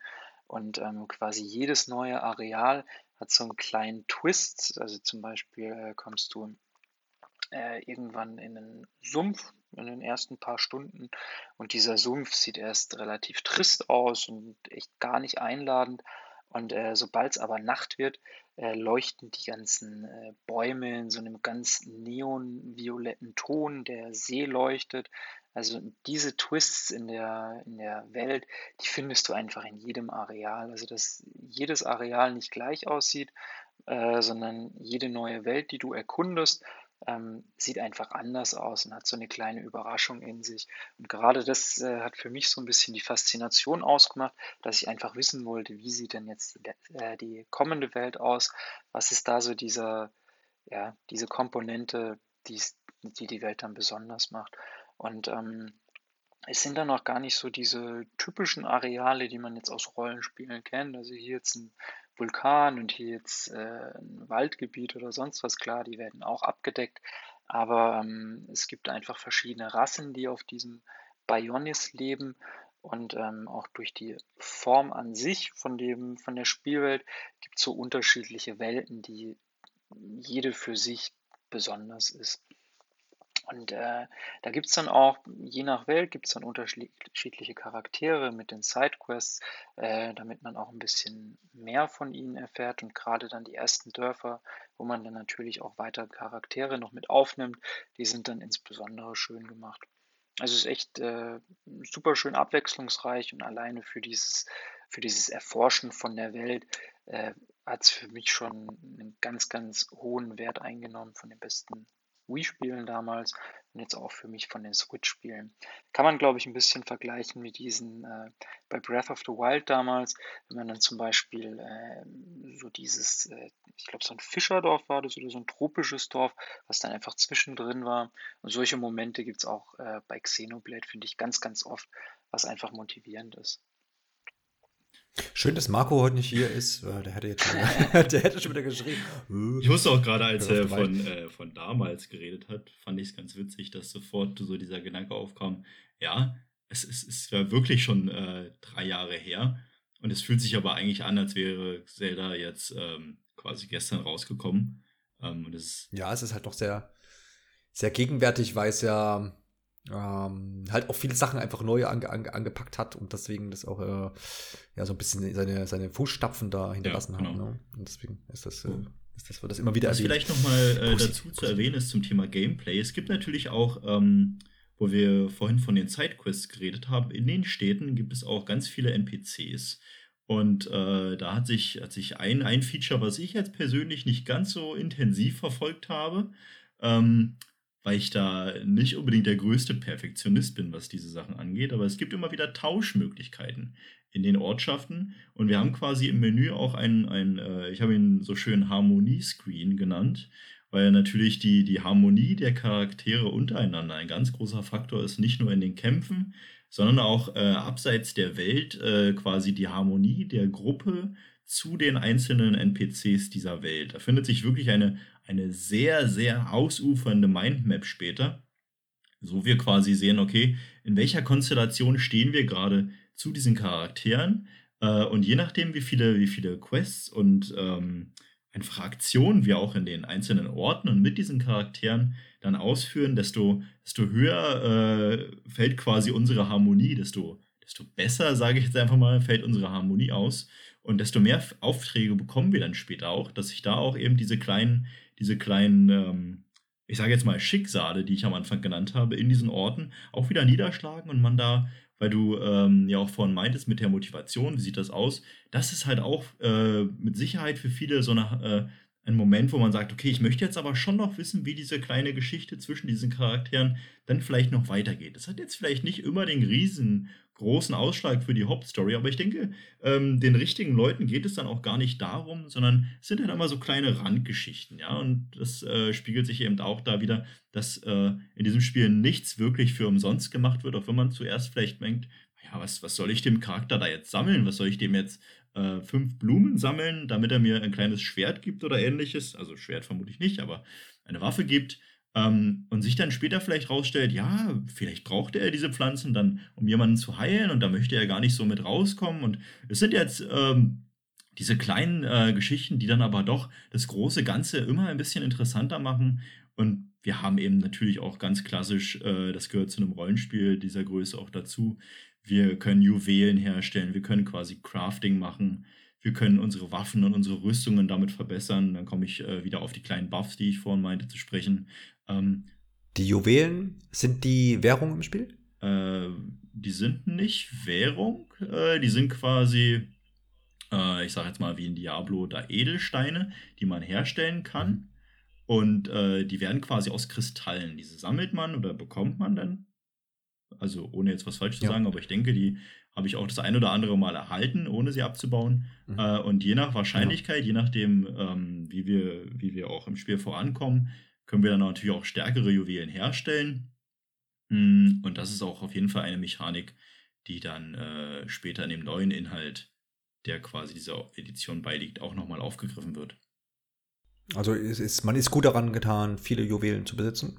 Auf jeden Fall. Also ich wollte jetzt, aber hätte jetzt gern gehört, wofür sie da sind, aber das ist jetzt schwierig zu sagen wegen äh, na, es sind halt, also es sind so klassische Juwelen, die halt einfach, wir, wir finden eine Waffe quasi und äh, wenn wir jetzt eine stärkere mhm. Version dieser Waffe finden, äh, haben wir dann meistens ein paar Slots zur Verfügung und in diese Slots können wir quasi diese Juwelen dann einfassen, um einfach ja, okay. ähm, gewisse Effekte für unsere Waffen freizuschalten. Mhm. Naja, alles klar. Also ist jetzt nicht im Sinne von, dass ich für diese Juwelen wieder irgendwas anderes mir anschaffe, also im Sinne von kaufen, sondern es ist so, so, so, ein Aufleveln zum Beispiel möglich dann für die Waffen. Es gibt quasi diese ganz klassische genau, Währung auch, äh, Geld. Mhm, ja, das ja. kannst du auch nochmal erzählen, Philipp, wenn du möchtest. Äh, nee, ich wollte nur sagen, also es sind klassische Verbesserungen von äh, greift dann vielleicht doppelt an oder stärkerer Angriff bis hin zu, ähm, ja, dass allgemein die Agilität verbessert wird vom Charakter oder die, äh, die Energiepunkte ein bisschen höher sind. Also ist auch gar nicht nur für die Waffen, sondern auch für Rüstung und so weiter und so fort. Alles klar, dann blicke ich da zumindest durch. Ähm, ich hätte noch was über Minispiele gewusst. Also Keine Minispiele. Kann man angeln? Nee. Echt nicht, wirklich nicht. Ernsthaft jetzt? Kein einziges Minispiel. Nee, es gibt tatsächlich nicht, nicht eine dieser doch so üblichen äh, mittlerweile Sachen, aber. Ja, eben. Ja. Ja, gut, dann ist der Podcast ja beendet. ja, ich kann mir ja sehr gut vorstellen, oh nach, oh äh, nach Disaster, was ja tatsächlich nur aus Minispielen ja. bestand, dass Monolith gesagt hat, keine Minispiele in Xenoblade. Ja.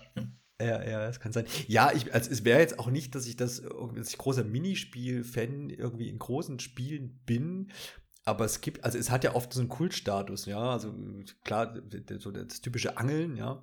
Aber es gibt ja tatsächlich auch so Minispiele, die aber aus irgendwelchen Spielen dann quasi herausstechen äh, ähm, stechen, weil sie halt so gut umgesetzt sind, dass sie quasi schon ein Spiel im Spiel sind, aber selber natürlich meistens nichts zur ganzen Spielerfahrung beitragen. Deswegen kann man sie sich theoretisch auch meistens schenken. Aber interessant, dass es das hier nicht gibt, dann haben wir das zumindest auch schon mal aufgedeckt, ganz investigativ. ähm, hätte ich jetzt überhaupt nicht erwartet. Aber gut, dann können wir den Punkt hier ja, streichen. Man meint in so einer großen Welt doch äh, immer etwas zu finden. Tatsächlich, aber ja. exakt das äh, mhm. findet man wirklich auch, auch nicht in Andeutungen, gar nichts. Das äh, wurde komplett ja ähm, scheinbar bedacht und komplett entfernt, bis auf den kleinsten Makel. Na gut, das könnte ja auch ein Bullet Point auf der Verpackung sein. Hier gibt es keine Minispiele. Alles, alles echt. ne? Das kann ja, kann ja für kann, genau, kann ja für viele auch ähm, ein Kaufgrund sein. Manche, manche mag das ja vielleicht gar nicht. Gut, na dann, ich denke mal, das Thema Gameplay haben wir ganz gut abgedeckt jetzt. Ich kann mir jetzt so ein Bild machen, was man alles zu tun hat in Xenoblade und was daran vielleicht auch ein bisschen Spaß machen könnte. Ähm, dann kommen wir mal zu den, zu den, zu den Neuerungen, die jetzt diese Definitive Edition bietet. Ihr habt ja vorhin schon ausführlich begründet, warum das denn das Spiel das auch verdient hat, jetzt hier auf der Switch nochmal zu landen. Mit aufgebauter Optik, mit neuer Musik, werden wir gleich ein bisschen besprechen. Äh, mit äh, vielen kleineren weiteren Anpassungen. Ähm, die wollen wir jetzt mal durchgehen, um zu, abzuwägen, ja, ist das jetzt auch eine wirkliche Neuerung oder ist das nur so, boah, haben wir halt was gemacht. Und fangen wir doch mal gleich mit dem großen Thema Grafik an. Das war auch damals, als das äh, in der letzten Nintendo Direct, in der letzten richtigen, kann man ja tatsächlich so sagen, im September 19, ähm, als das Spiel da präsentiert wurde, war der, gab es diesen Trailer dazu und da habe ich ja so ein bisschen gedacht, boah, sieht aber jetzt nicht so gut aus. Man ist ja auf der Switch schon einigermaßen verwöhnt, also jetzt nicht, also ja, also klar, man kann dann immer die Vergleiche nicht unbedingt zur, zur Xbox zum Beispiel ziehen. Aber man ist schon, man kriegt auf, eine, auf der Switch von Nintendo echt solide, gute Kost, äh, wo man sich echt nicht beschweren kann, wenn man da so ein bisschen an äh, Mario Odyssey denkt zum Beispiel, was wirklich ein sehr schönes Spiel geworden ist, optisch. Und halt einfach so dieses Cleane hat, ja, du hast irgendwie, das ist alles abstimmig und es gibt irgendwie nicht, nicht ver verwaschene Texturen und sowas. Ähm, das ist immer so ein schönes Gesamtbild, das man da auf jeden Fall bekommt. Und in den Trailer dachte ich irgendwie so, naja, hm, okay, es ist halt ein V-Port letztendlich. Und also 3DS kann man ja nicht als, als, als Steigerung zur, zur Wii dann sehen.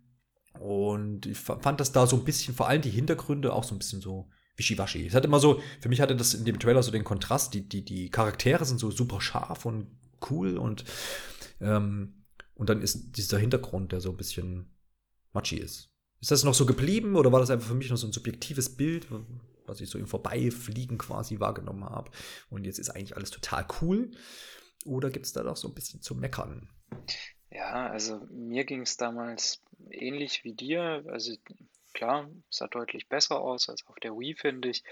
Aber äh, man muss schon sagen, dass äh, Nintendo damals auch bei den ersten Screenshots sehr schöne Szenen rausgesucht hat, um so ein paar der Makel einfach zu verstecken. Und ähm, also es ist insgesamt ein sehr, sehr stimmiges Spiel.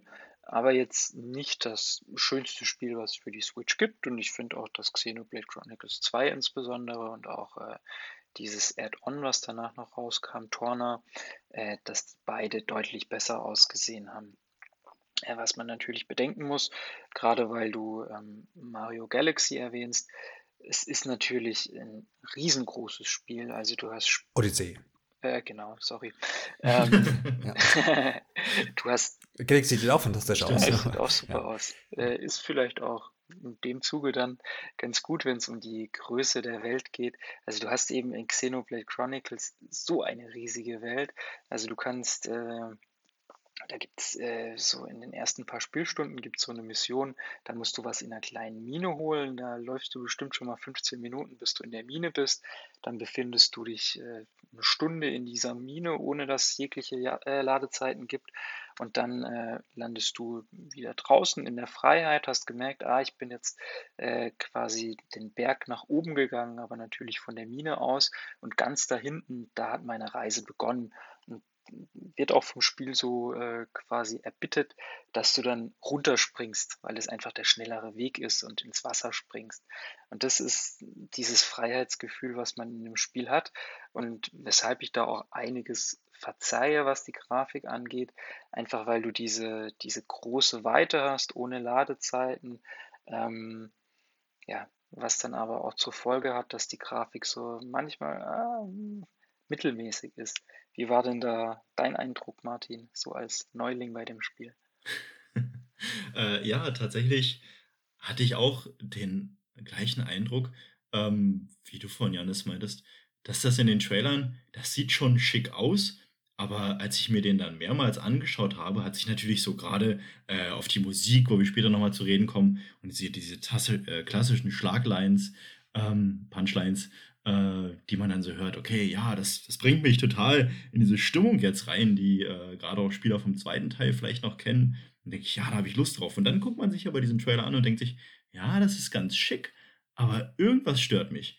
Und gerade als ich dann danach den zweiten Teil nochmal auf, äh, gestartet habe, habe ich das gleiche Phänomen äh, gehabt wie du, Philipp, da ich dachte, okay, das sieht jetzt aber doch schon ein bisschen, ein bisschen besser aus. Und man muss auch ganz klar sagen, dass die, ähm, dass die, die Qualität des Titels auf jeden Fall eher im TV-Modus zu finden ist, weil gerade dann kommt eben diese neue Grafik, diese auch, äh, auch hoch aufgelösten Texturen äh, zum, ich sag jetzt mal, zum größten Teil ähm, gut zur Geltung. Man sieht quasi im Hintergrund den Arm des Titanen und denkt sich so, wow, okay, ich bin jetzt hier nicht auf irgendeiner Wiese oder auf irgendeinem weiten Feld, sondern ich bin jetzt hier tatsächlich auf dem Bein oder auf dem, auf dem äh, Knie und sehe da hinten, okay, da ist der Kopf, da komme ich dann hoffentlich noch hin. Und ich habe jetzt natürlich keinen Vergleich, äh, wie das dann auf dem Wii-Original war. Aber das ist schon was, was mich auf jeden Fall gepackt hat. Wie du meinst, auch die Grafik, äh, die, die Quatsch-Grafik, die äh, fehlenden Ladezeiten.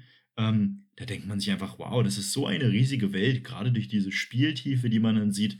Da verzeiht man dann doch einiges.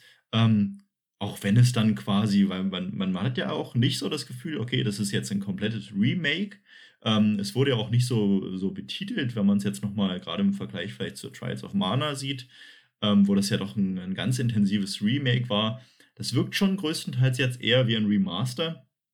Und ähm, das, das ist dem Spiel halt auch anzusehen. Und das ist, glaube ich, einer der wichtigen Faktoren, dem man sich schon bewusst sein muss, wenn man dieses Spiel sich holt, dass man da jetzt nicht eine komplette ähm, eine komplette Remake-Überarbeitung sieht, sondern dass es teilweise, äh, wenn man sich dann auch später unseren Test nochmal anschaut, ähm, da schon Stellen gibt, wo man denkt, okay, das ist jetzt aber eins zu eins aus dem Original vielleicht sogar übernommen, weil man ja auch so schön in den, in den Ego-Modus wieder schalten kann und sich die Spielwelt quasi ganz genau anschauen kann.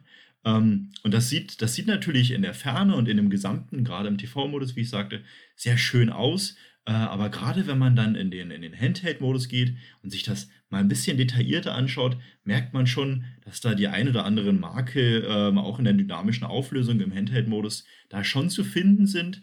Ähm, und äh, das ist, ja, das kann, das kann den einen oder anderen schon doller stören, als er es vielleicht erwartet hätte.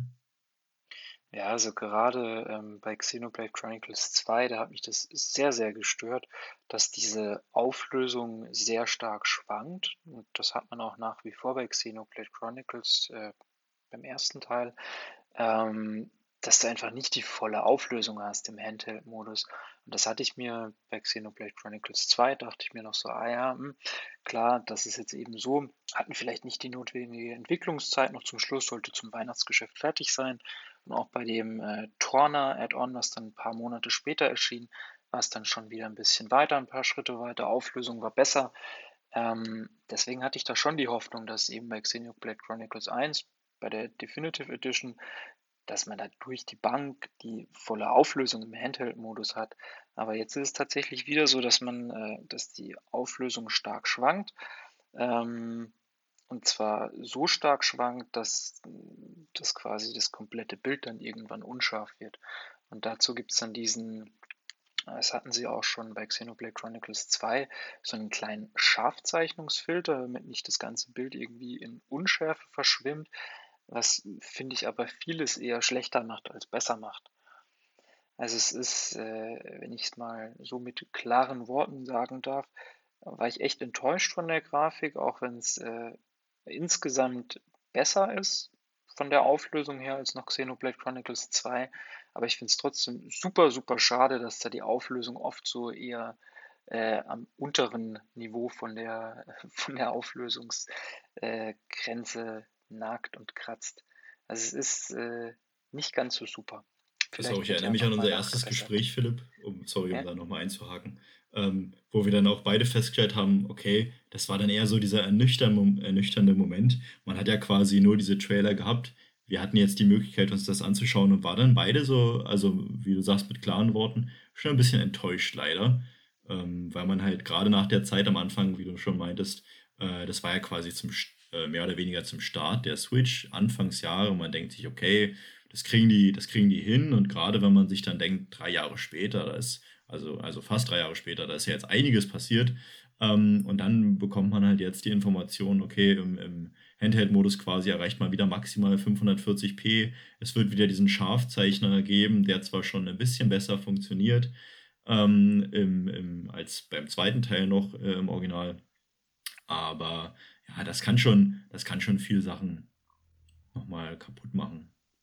Zumal es ja auch äh, ursprünglich ein Wii-Spiel war und jetzt nicht irgendwie, was weiß ja, ich, ein, ein, Spiel, was für die PS4 oder so erschien. Also wir haben ja kein Doom vor uns, sondern Xenoblade von der Wii. Deswegen äh, schon eher ein wenig enttäuschend. Du könntest mir jetzt ganz pessimistisch sagen, die oft ähm, spekulierte Metroid Prime Trilogie sieht dann auch scheiße aus. harte Fakten. Also, weiß, also ja, ja harte, harte Fakten. Also, ne, wenn wir jetzt hier von die, die V-Ports mal uns anschauen, oh. die auf die Switch gekommen sind, dann ist das ja Xenoblade. Und dann, dann, dann ahnt uns, äh, wird hier Böses äh, auf uns zukommen. Nee, ich glaube, das ist ja, glaube ich, wobei ich natürlich, ich kenne ja jetzt, also die Metroid-Reihe, wie auch immer das jetzt hier reingekommen ist, ja, völlig, völlig über eigentlich ein Gegenstück. Aber ich glaube, dass die, jetzt könnte ich mir vorstellen, dass die, wenn man die äh, Metroid-Reihe ähnlich, wie formulieren wir das denn, ja, ähnlich portiert wie jetzt oder, oder, oder remastert oder wie auch immer, wie jetzt Xenoblade, dass da tatsächlich am Ende das äh, schicker aussieht, weil das, glaube ich, besser gealtert ist in dem Sinne. Hätte ich jetzt so. Also man muss ja dazu sagen noch tatsächlich, dass die, die, die Metroid-Spiele eigentlich ursprünglich auch noch Gamecube-Spiele mhm. sind. Zumindest die ersten beiden. Ähm, aber so, das ist jetzt so zumindest in meinem Kopf, ja, dass, ich, dass das wahrscheinlich ähm, tatsächlich besser altern, gealtert äh, wäre, wenn es denn mal erscheinen würde. Ähm, aber das liegt natürlich auch in der Natur der Sache, dass wir hier bei Xenoblade, ihr habt das schon gesagt, äh, große Weiten, riesige offene Welt mit Weitsicht und dergleichen äh, hat und ein Metroid natürlich sehr schlauchig ist und in kleinen Welten und da das einfach schon mal da ja, aus technischer Sicht ein Unterschied ist. Aber ja, es ist halt für die Frage, ihr habt ja schon gesagt, Remaster wäre vielleicht aber halt schön gewesen, wenn man das so ein, ähm, ähm noch ein bisschen geremaked hätte und vielleicht, keine Ahnung, ähm, dann nochmal eine andere Engine angesetzt hätte oder also was denke wer, wer, ist es in eurer Vorstellung auf Switch besser möglich gewesen? Wäre es vielleicht möglich gewesen, das schöner zu bauen? Dann halt wahrscheinlich von Grund auf neu oder sowas? Das ist natürlich immer so eine Geld- und Zeitfrage. Oder denkt ihr, naja, das ist halt das, was die Switch kann? Ähm, ja, also ich kann mir schon sehr gut vorstellen, dass deutlich mehr möglich gewesen wäre. Auf der Switch kommen ja jetzt nicht gerade wenige äh, Rollenspiele raus. Klar, nicht mit so großer Welt, aber gerade auch Witcher kam ja jetzt äh, vor kurzem auf den Markt, ähm, was ja auch klar mit Abstrichen nicht so gut wie am PC aussieht, aber trotzdem optisch einfach ein bisschen schöner so ist. Ja. Und auch hm. die, ähm, ja. die anderen japanischen Rollenspiele, also gerade so äh, Tokyo Mirage, was vor einem halben Jahr oder so erschienen, was eben einfach viel, viel bessere Auflösung zu bieten hat und auch insgesamt schönere Effekte und ähm, klar, auch kleinere Spielwelt, aber insgesamt bessere Optik und die Switch besser ausreizt. Also ich denke, da wäre deutlich mehr möglich gewesen. Ja. Zumal man sich ja in dem Feld auch nochmal anschauen muss, ähm, wir haben ja jetzt über die Überarbeitung geredet und es gibt natürlich, also die, die ganzen Charaktere, die Mimik ist deutlich besser zu erkennen. Wir wollen jetzt natürlich auch nicht alles an diesem Spiel madig reden von der Grafik.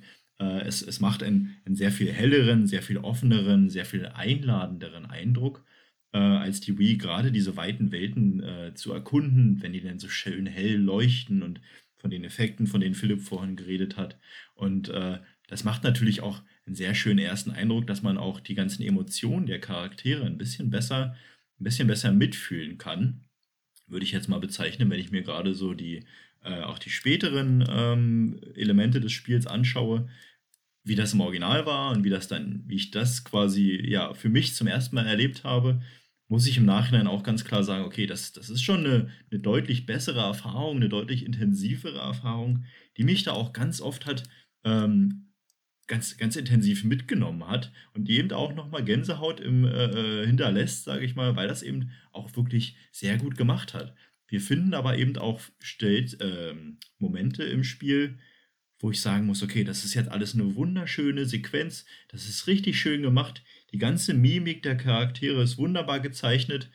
Und dann kommt dieser eine Moment, den ich nie vergessen werde, an dem sich eine der Charakterinnen ohne jetzt zu näher ins Detail zu gehen, sich quasi umdreht und mit stelzigen Schritten davongeht. Und ich dachte so, okay, schade. Das hat quasi diese ganzen zwei Minuten Gesprächssequenz, die ich gerade hatte, komplett zunichte gemacht, atmosphärisch, weil da dann quasi zu sehen ist, dass diese, diese Animationen einfach teilweise, ich weiß gar nicht, ob jetzt überhaupt überarbeitet wurden und ähm, das zieht sich leider so durchs Spiel, dass man immer wieder denkt, oh, das ist aber schön, das ist aber schön. Und dann kommt so ein Moment, wo man merkt, ah, okay, da war jetzt zu wenig Zeit, zu wenig Budget, zu wenig was auch immer dabei. Und das sind leider, leider, leider Momente, die ähm, für mich dann irgendwann nicht mehr so waren, dass ich sage, ja, schade. Also das kann ich jetzt verkraften, aber das stört mich jetzt doch schon ein bisschen doll. Das, ja, das ist, das klingt tatsächlich wirklich ein bisschen schade. Ähm, ich, ich, als du angefangen hast zu sprechen, habe ich mir schon meine Worte überlegt und wollte sagen, das ist ja, ist, ist ja, ich meine, wie oft hat man Spiele, die grafisch irgendwie Schnitzer drin haben oder, oder wo man sagt, ja, ist nicht ganz perfekt und da gibt es dies und jenes, aber die ganze Atmosphäre und die, die, die Welt. Ich meine, man kann jetzt auch wieder Breath of the Wild heranziehen, das ist ja jetzt kein grafisches Monster, kein Brett, wo man völlig vor technischer Raffinesse quasi sich nicht mehr traut hinzugucken, weil es so schön ist, sondern das macht ja ganz viel den Stil und die Atmosphäre und die Lichtstimmung und, und Pipapo aus, wo man dann sagt, ja, klar, das ist jetzt keine, kein, kein, kein Mega-Realismus oder irgendetwas und keine Mega-Effekte noch nie da gewesen, sondern es ist so diese gesamte, gesamte Stimmung. Ich meine, das schaffen ja auch immer wieder Indie-Spiele mit einer relativ simplen Grafik äh, total eindrucksvoll zu wirken, ja. Ähm, wenn das Spiel aber jetzt halt also es gibt ja die Momente, wie Philipp schon gesagt hat und du jetzt auch schon gesagt hast, wo man sagt, wo man auch wirklich in Staunen äh, kommt und dann auch man da auch irgendwie mit, mitfühlt und dergleichen, das ist auch schön. Aber klar, wenn du jetzt so Sachen erwähnst, ähm, wo man dann merkt, huch, da, da hätte ja noch, hätte man vielleicht noch was tun sollen, oder dann, dann merkt man wieder, ist man da vielleicht rausgerissen und denkt man, ah, das ist ja ein Videospiel. ähm, ich weiß, das ist halt so ist schwierig. Vielleicht ist es ja auch darauf zurückzuführen. Du hast ja vorhin mal, einer von euch beiden hat gesagt, 40 Entwickler bei dem ersten Original, also bei dem Originalspiel oder so. Irgendwie fiel da die Zahl. Vielleicht ist das so ein, ist das ein Opfer davon vielleicht, dass man sagt, okay, dass die, die, da ist jetzt nicht so mega viel Manpower und Geld reingeflossen, dass man sagt, man macht das jetzt zu einer rundum perfekten Erfahrung. Ähm, ich glaube halt, ein, ein Zelda mit solchen Grafikproblemen würde ganz schön abgestraft. Könnte das sein? Oder interpretiere ich das jetzt zu, zu, zu, zu engstellig? Also ich würde das eigentlich, ich würde das ganz genauso sehen, tatsächlich, wie du. Ich denke schon, ähm, da kannst du dann gerne noch mal was zu sagen, Philipp, wenn du das anders siehst. Ähm, dass das, glaube ich, schon der Manpower geschuldet ist, einfach weil ja diese Überarbeitung, auch gerade Animation zu überarbeiten, das ist ja ein sehr, sehr, sehr aufwendiger Prozess. Und da jedes Detail zu überarbeiten, ähm, das würde jetzt, wenn man, ich sage mal, die Schablone drüber legt, könnte man sich das schon vorstellen, dass das jetzt daran liegt, dass man dann einfach den Fokus woanders gesehen hat. Ja, man findet ja auch ganz klar, dass jetzt diese neuen Farben, dass die bessere Darstellung auch im Kampf super hilfreich sind, weil man einfach jetzt ganz klar sagen kann, okay, hier sind meine HP, da wird gerade angegriffen. Das ist ja, äh, ich sage jetzt mal, diese Eigenheit, die Xenoblade mit sich bringt, dass die Kämpfe schon ein bisschen verwirrend sein können, was da alles auf dem Bildschirm gerade passiert. Und da ist es durch die neue Grafik natürlich auch sehr viel besser, den Überblick ein bisschen besser zu behalten und dass da einfach äh, aus Entwicklersicht der Fokus ein bisschen mehr drauf gelegt wird und man dann sagt, okay, wir sparen uns jetzt die komplette Überarbeitung aller Animationen und nehmen dann lieber diese Manpower für was anderes.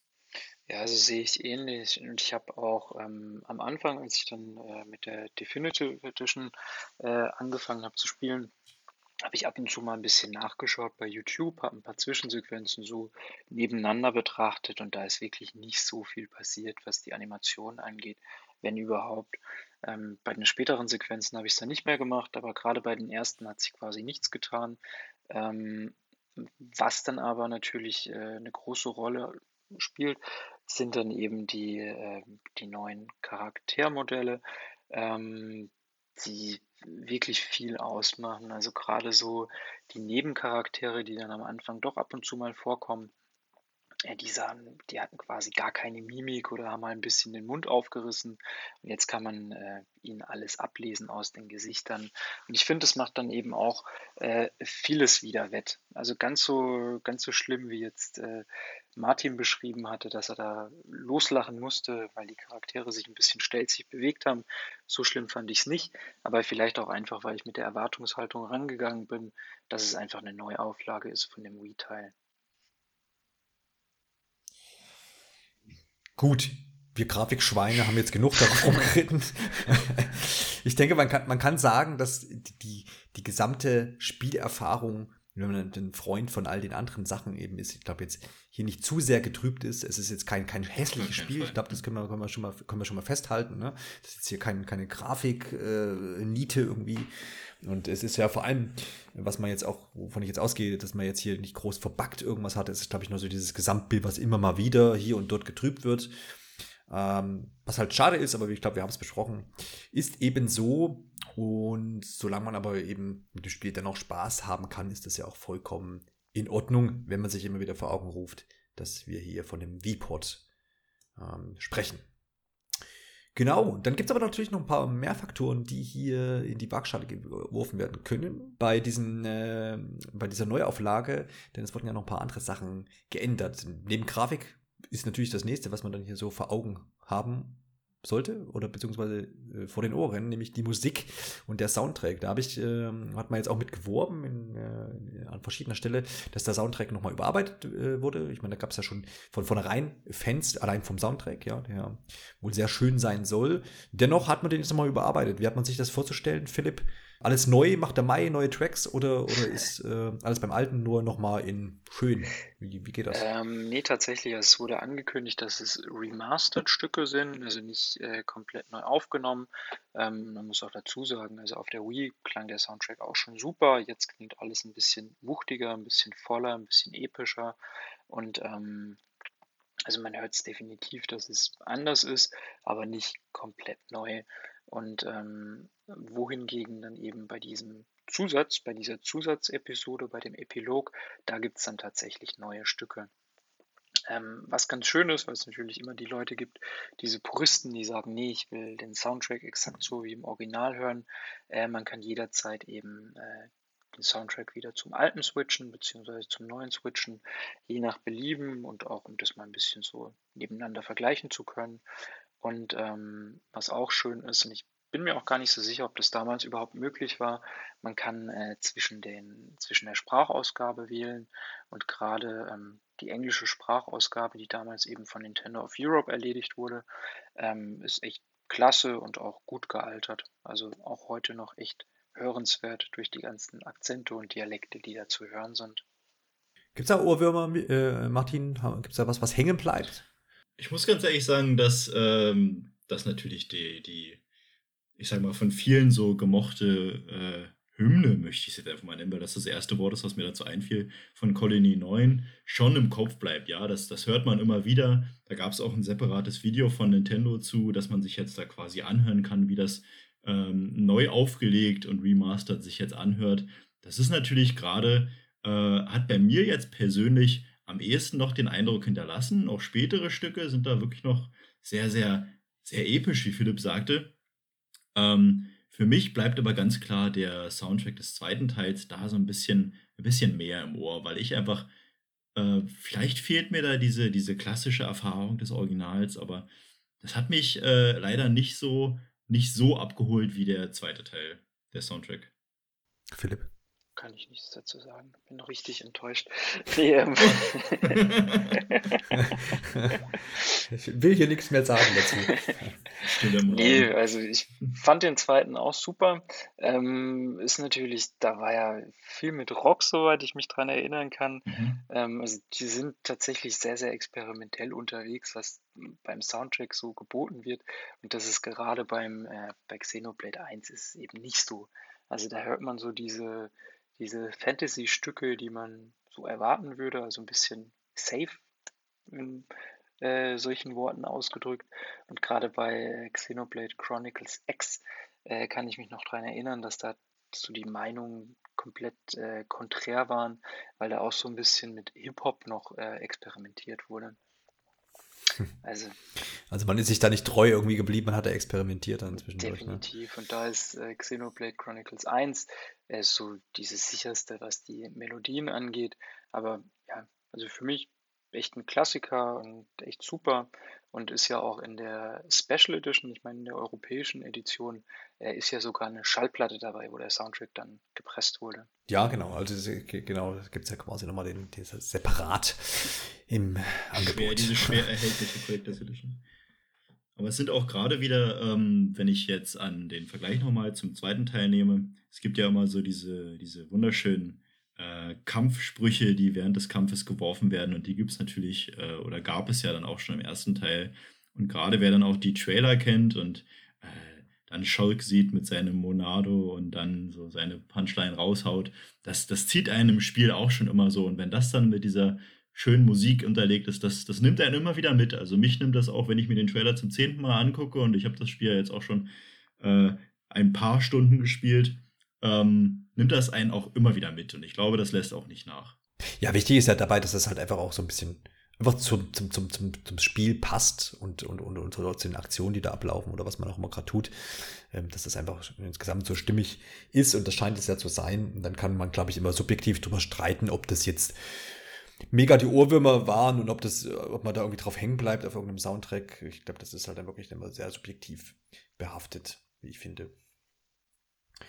Ja, dann Martin, was haben wir denn noch so für Neuerungen? Jetzt haben wir ja schon über Grafik und Musik gesprochen. Gibt es denn noch so, ihr habt ja schon mal so am Rande ein bisschen gesagt, dass das Kampfsystem so ein bisschen aufgefrischt wurde. Ich glaube, da brauchen wir jetzt nicht nochmal ein, ein, drauf einzugehen, außer ihr, ihr müsst ja noch was Wichtiges zu sagen. Gibt es da noch so ein paar Neuerungen, die das Spielerlebnis auffrischen? Oder gerne auch Philipp, weil du hast ja den direkten Vergleich. Hm. Also was ich vielleicht nochmal, bevor äh, du Philipp da nochmal was dazu sagst, äh, was, was mir komplett ja neu war, war die überarbeitete Karte, die ich, ähm, deren, deren hochgradige Bedeutung ich ja erst im Gespräch mit Philipp herausgefunden habe, weil es ja für mich quasi hieß, okay, ich habe jetzt hier diese Minimap und die zeigt mir jetzt den direkten Weg zum nächsten Questziel. Und das macht dieses Spiel dieses Spiel so viel linearer, weil manchmal hat man auch vielleicht selbst wenn man Fan dieser offenen Welten ist, man möchte vielleicht jetzt auch einfach nur zum Ziel kommen und sich denken, ne, ich habe jetzt keine Lust, zehn Stunden hier umherzuwandern. Ich will jetzt einfach wissen, wie es weitergeht. Und da gibt es quasi diese wunderschöne äh, Linie, die einem jetzt auf der Minimap direkt zum Ziel führt.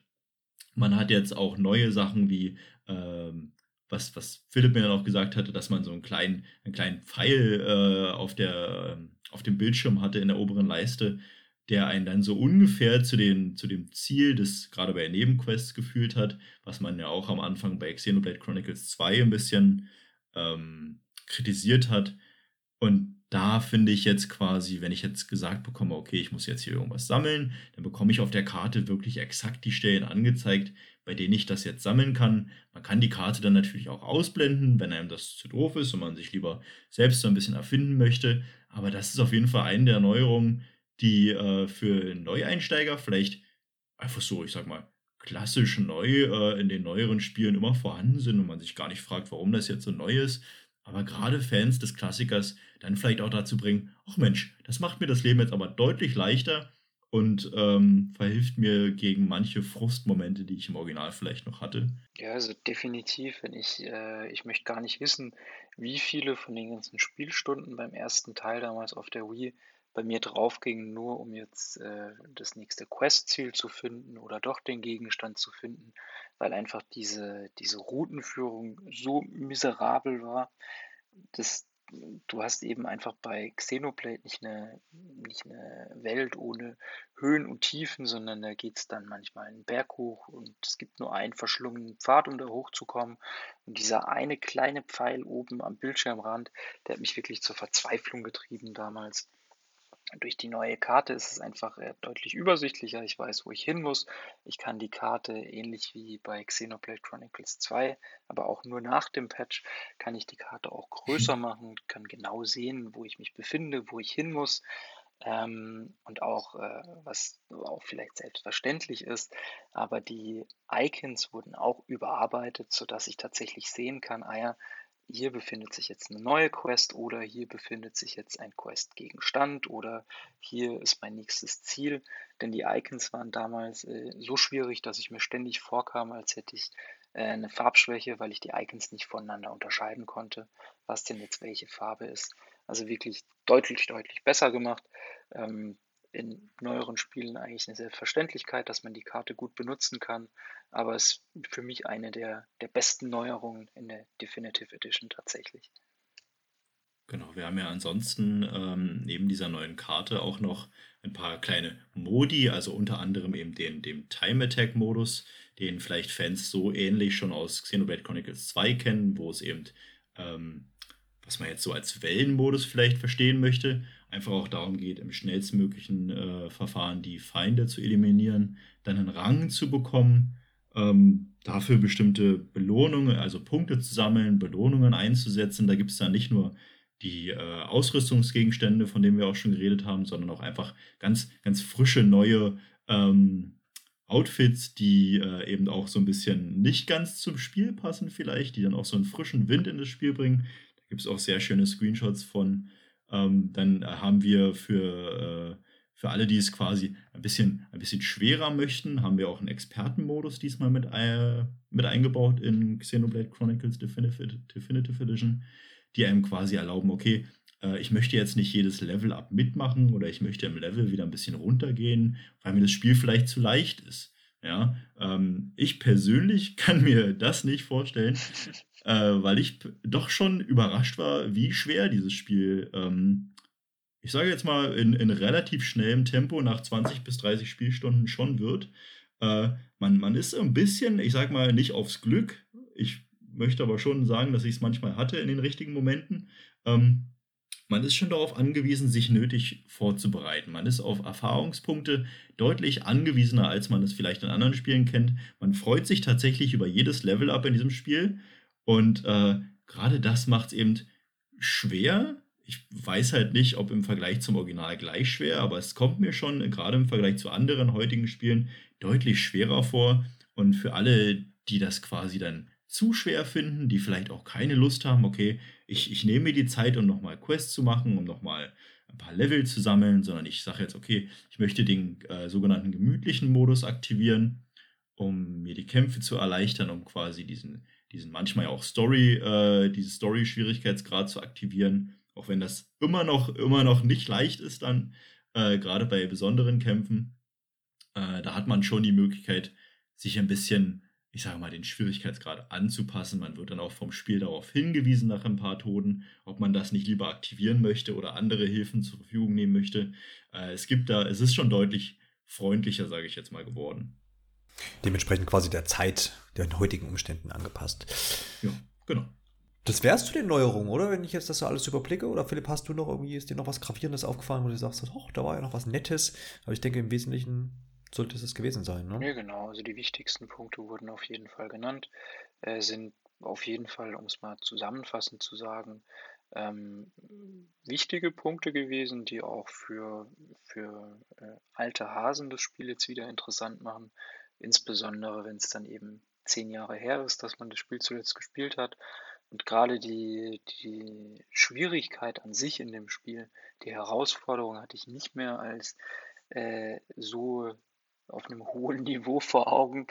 Ich wurde echt ein bisschen böse überrascht bei so manchen Kämpfen und auch relativ früh sogar schon, dass es dann doch äh, happig schwer wurde, obwohl ich viele, viele Nebenquests erledigt hatte. Aber du hast dich zumindest nicht irgendwie ähm, unter Druck äh, gesetzt gefühlt, quasi erst jetzt hier noch so einen langen Weg irgendwie nebenbei beschreiten zu müssen, um dann die richtigen Aufgaben angehen zu können? Äh, nö, also so Grinding an sich habe ich jetzt gar nicht betrieben, wie es jetzt bei vielen anderen Rollenspielen ja, okay. irgendwie quasi Pflicht ist. Ähm, hm. Es hat sich jetzt nicht danach angefühlt, aber ich muss schon sagen, dass ich äh, gerade so die ersten 20, 30 Spielstunden über eigentlich so gut wie jede Nebenmission mitgenommen habe. Einfach weil es dieses, äh, gerade durch die neue Karte, es ist dieses äh, Gefühl, ah ja, jetzt nehme ich mir noch die 10 Minuten, dann löse ich die noch ab, ja, ging ja jetzt doch schneller, dann kann ich noch eine machen. Und man kriegt ja doch immer so einen kleinen Bonus mit dazu, auch wenn es nur ein bisschen Geld ist und dann äh, doch noch irgendwie ein neues Fertigkeitenbuch zu kaufen, damit ich meine Fähigkeiten hochstufen kann. Dann haben wir so die wesentlichen Neuerungen genannt und dann bleibt uns natürlich noch darüber die zu sprechen. Die wesentlichste Neuerung. Die, die wesentliche, am allerwesentlichen Neuerung, nämlich den Epilog, der da heißt ähm, Die verbundene Zukunft oder Future Connected, ähm, den man hier jetzt quasi noch so on the top bekommt.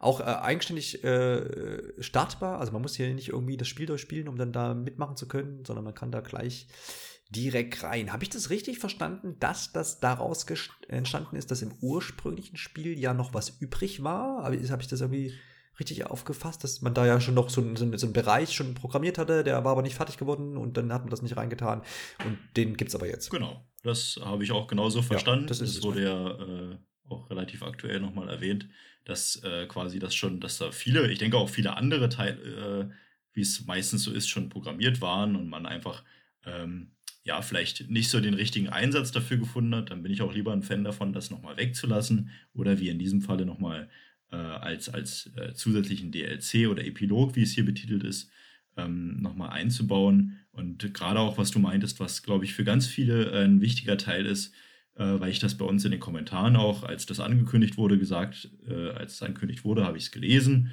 dass viele Angst hatten, das jetzt nochmal durchspielen zu müssen. Ach, ich hatte das doch alles schon, dass dafür jetzt das nochmal diese 100 Spielstunden zu investieren, äh, dass da halt auch sogar am selben Abend, glaube ich, noch äh, mitgeteilt wurde, dass der auf jeden Fall auch direkt ausgewählt werden kann. Ja, das ist dann wie so ein kleiner Menüpunkt, den wählt man dann aus und dann kommt man quasi in dieses neue Menü, der sich dann speziell um diesen Epilog dreht, ähm, man startet dann in dem Spiel, um da jetzt mal direkt einzusteigen, wenn da jetzt niemand mehr was zu sagen möchte. Steig gerne ein. Passt. Sehr gut. Äh, möchte ja niemandem die Worte klauen.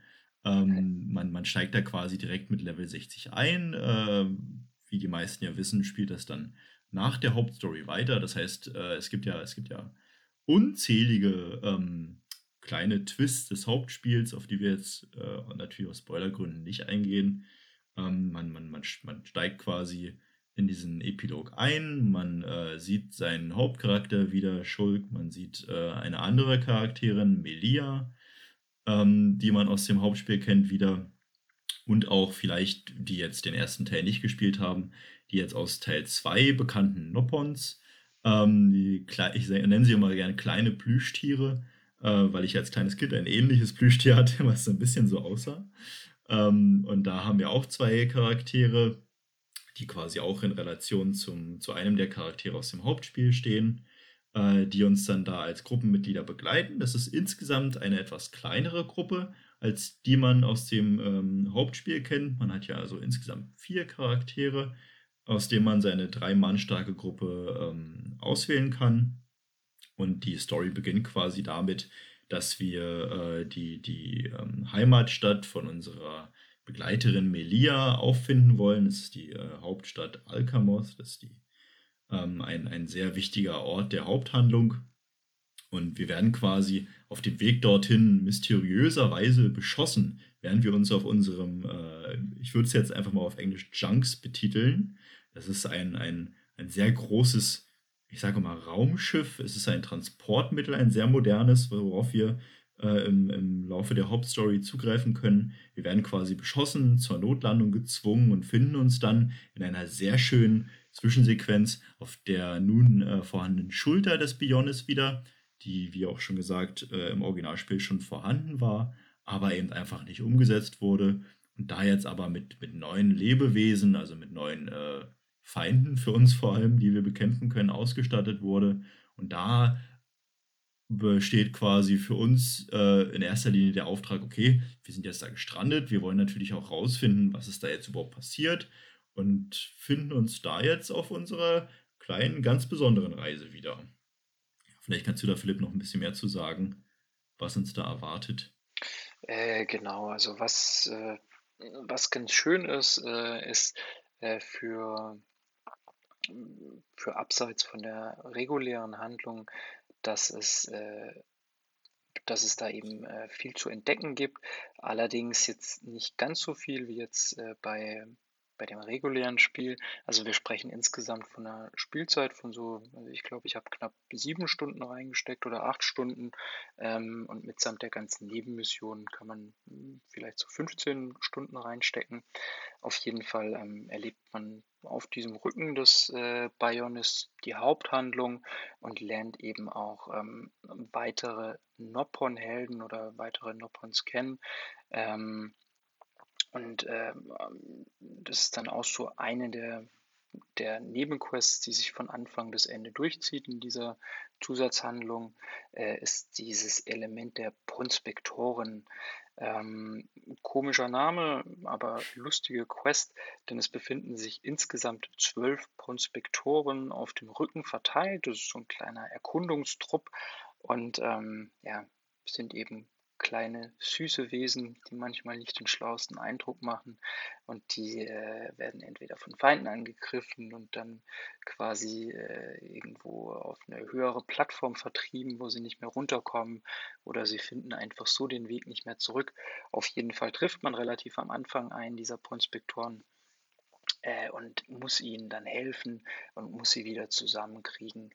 Und ähm, wenn man dann tatsächlich alle von diesen zwölf Prospektoren zusammengesammelt hat, schaltet man dann einen speziellen Angriff frei, der äh, natürlich besonders viel Schaden anrichtet. Ähm, also das wäre so eine der Neuerungen in diesem, äh, in diesem Zusatzspiel. Und ähm, äh, weiß gar nicht, Martin, ob du das schon erzählt hast, aber man startet eben ab Level 60 und um diesen ganzen Prozess ein wenig zu entschlacken, dass man jetzt nicht unbedingt mehr so viel leveln muss, muss man natürlich trotzdem, weil es auch relativ schnell wieder ein äh, bisschen schwieriger wird, als man vielleicht denken könnte, ähm, muss man zum Beispiel auch diese Juwelen, also nicht äh, kein Geld, sondern diese Verbesserungen für die Waffen, die muss man nicht mehr selber schmieden, sondern äh, kann die direkt abbauen oder bekommt sie auch direkt von, äh, von den Feinden.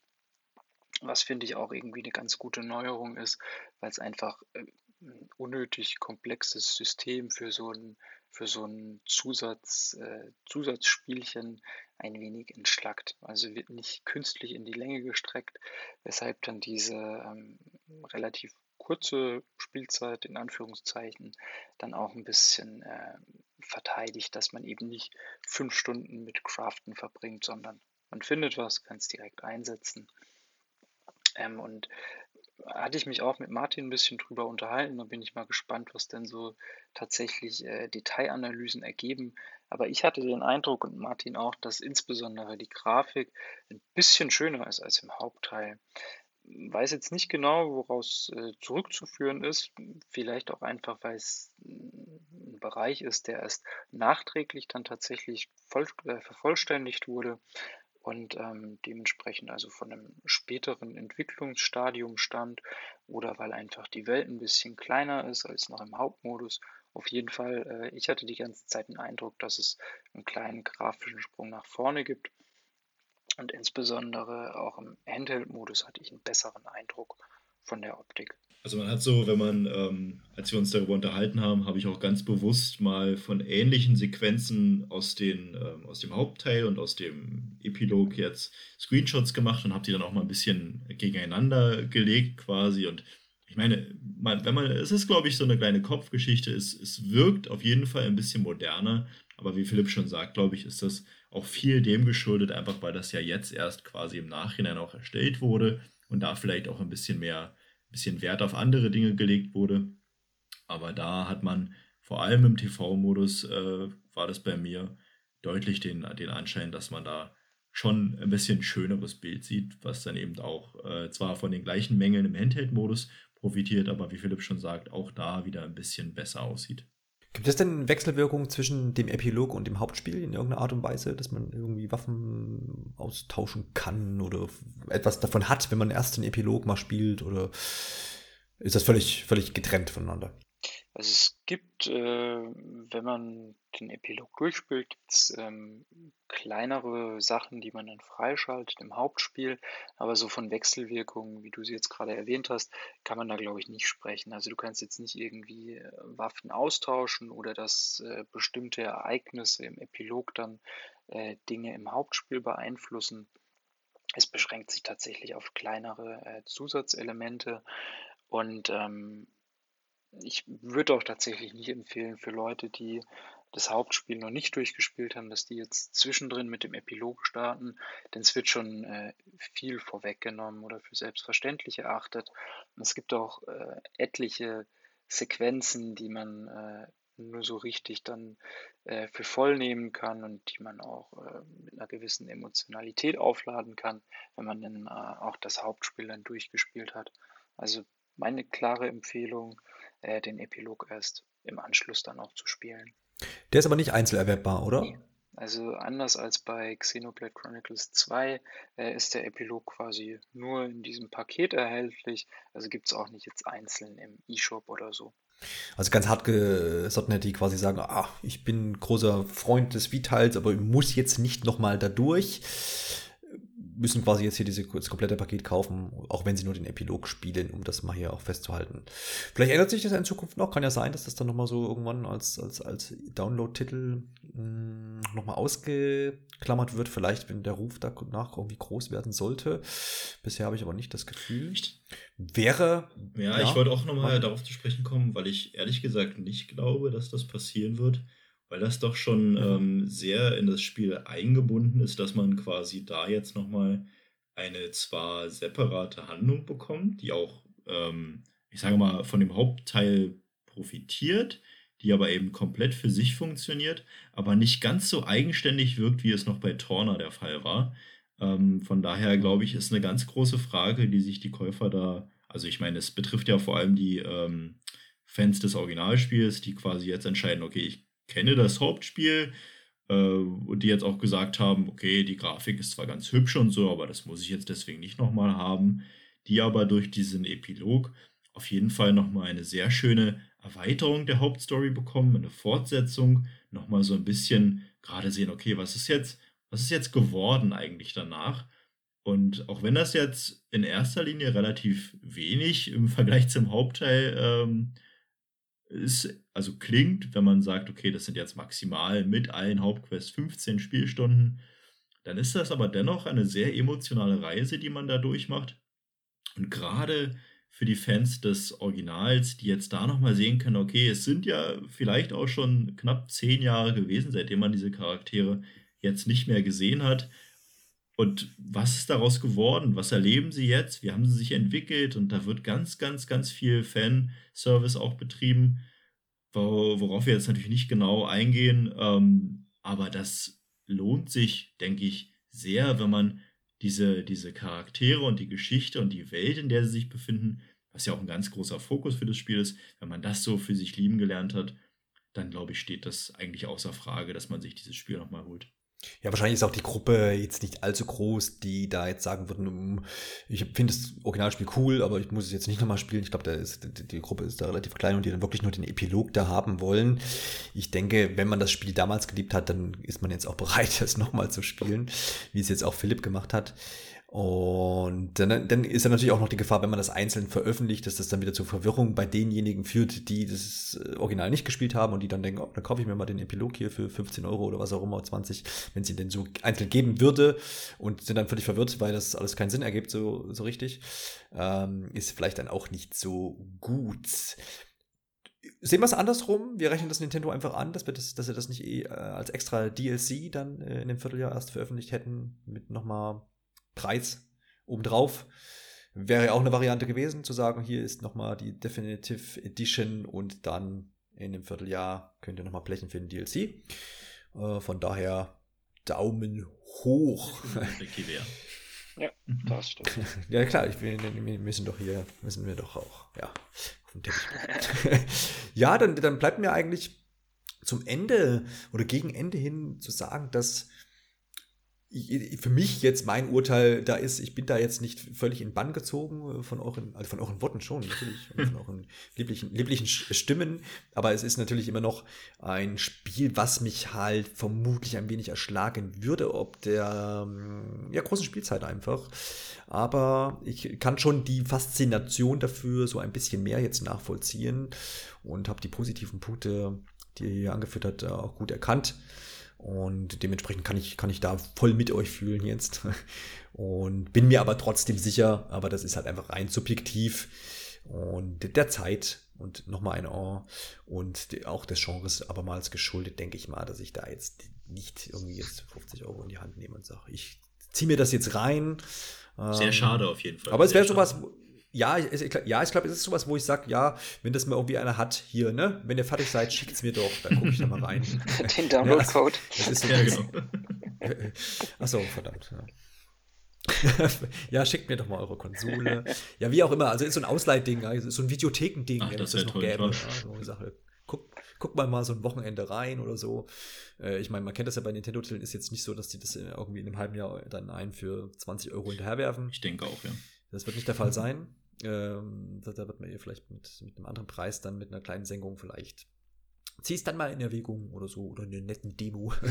mal sehen. Aber jetzt soll es auch gar nicht darum gehen, was hier so ein, was so, so ein völlig äh, fremder, vor allem Genre fremder von diesem Spiel hält, weil es will ja keiner hören. Ähm, das kann ja nicht nur positiv sein, sondern ich würde dann euch nochmal bitten, vielleicht so ein Fazit zu ziehen. Äh, vielleicht fangen wir bei Philipp an, der ja quasi jetzt so beide Welten kennengelernt hat, der die alte äh, zermatschte ähm, 4 zu 3 Welt der Wii, aber wohl die hat auch schon 16 zu 9 Modus, das Spiel auch, ja. glaube ich.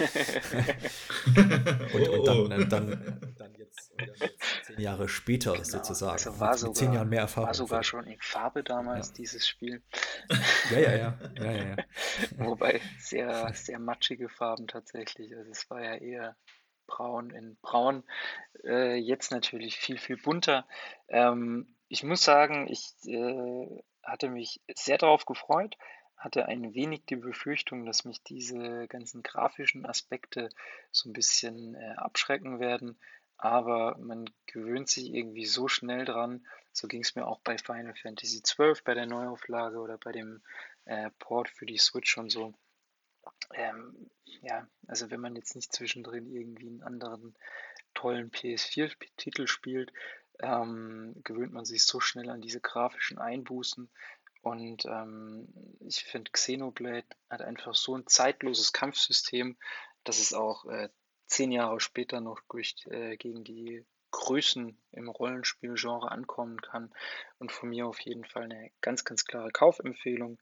Es ist ein tolles Spiel und ich glaube, für Leute, die jetzt vielleicht ein bisschen interessiert sind an der Reihe, mitunter durch diesen Podcast womöglich, Ähm, den würde ich sogar empfehlen, mit dem ersten Teil einzusteigen und dann vielleicht, wenn sie nach 200 Stunden durch sind, dann äh, mit dem potenziellen Xenoblade Chronicles X Nachfolger oder Portierung auf der Switch dann weiterzumachen.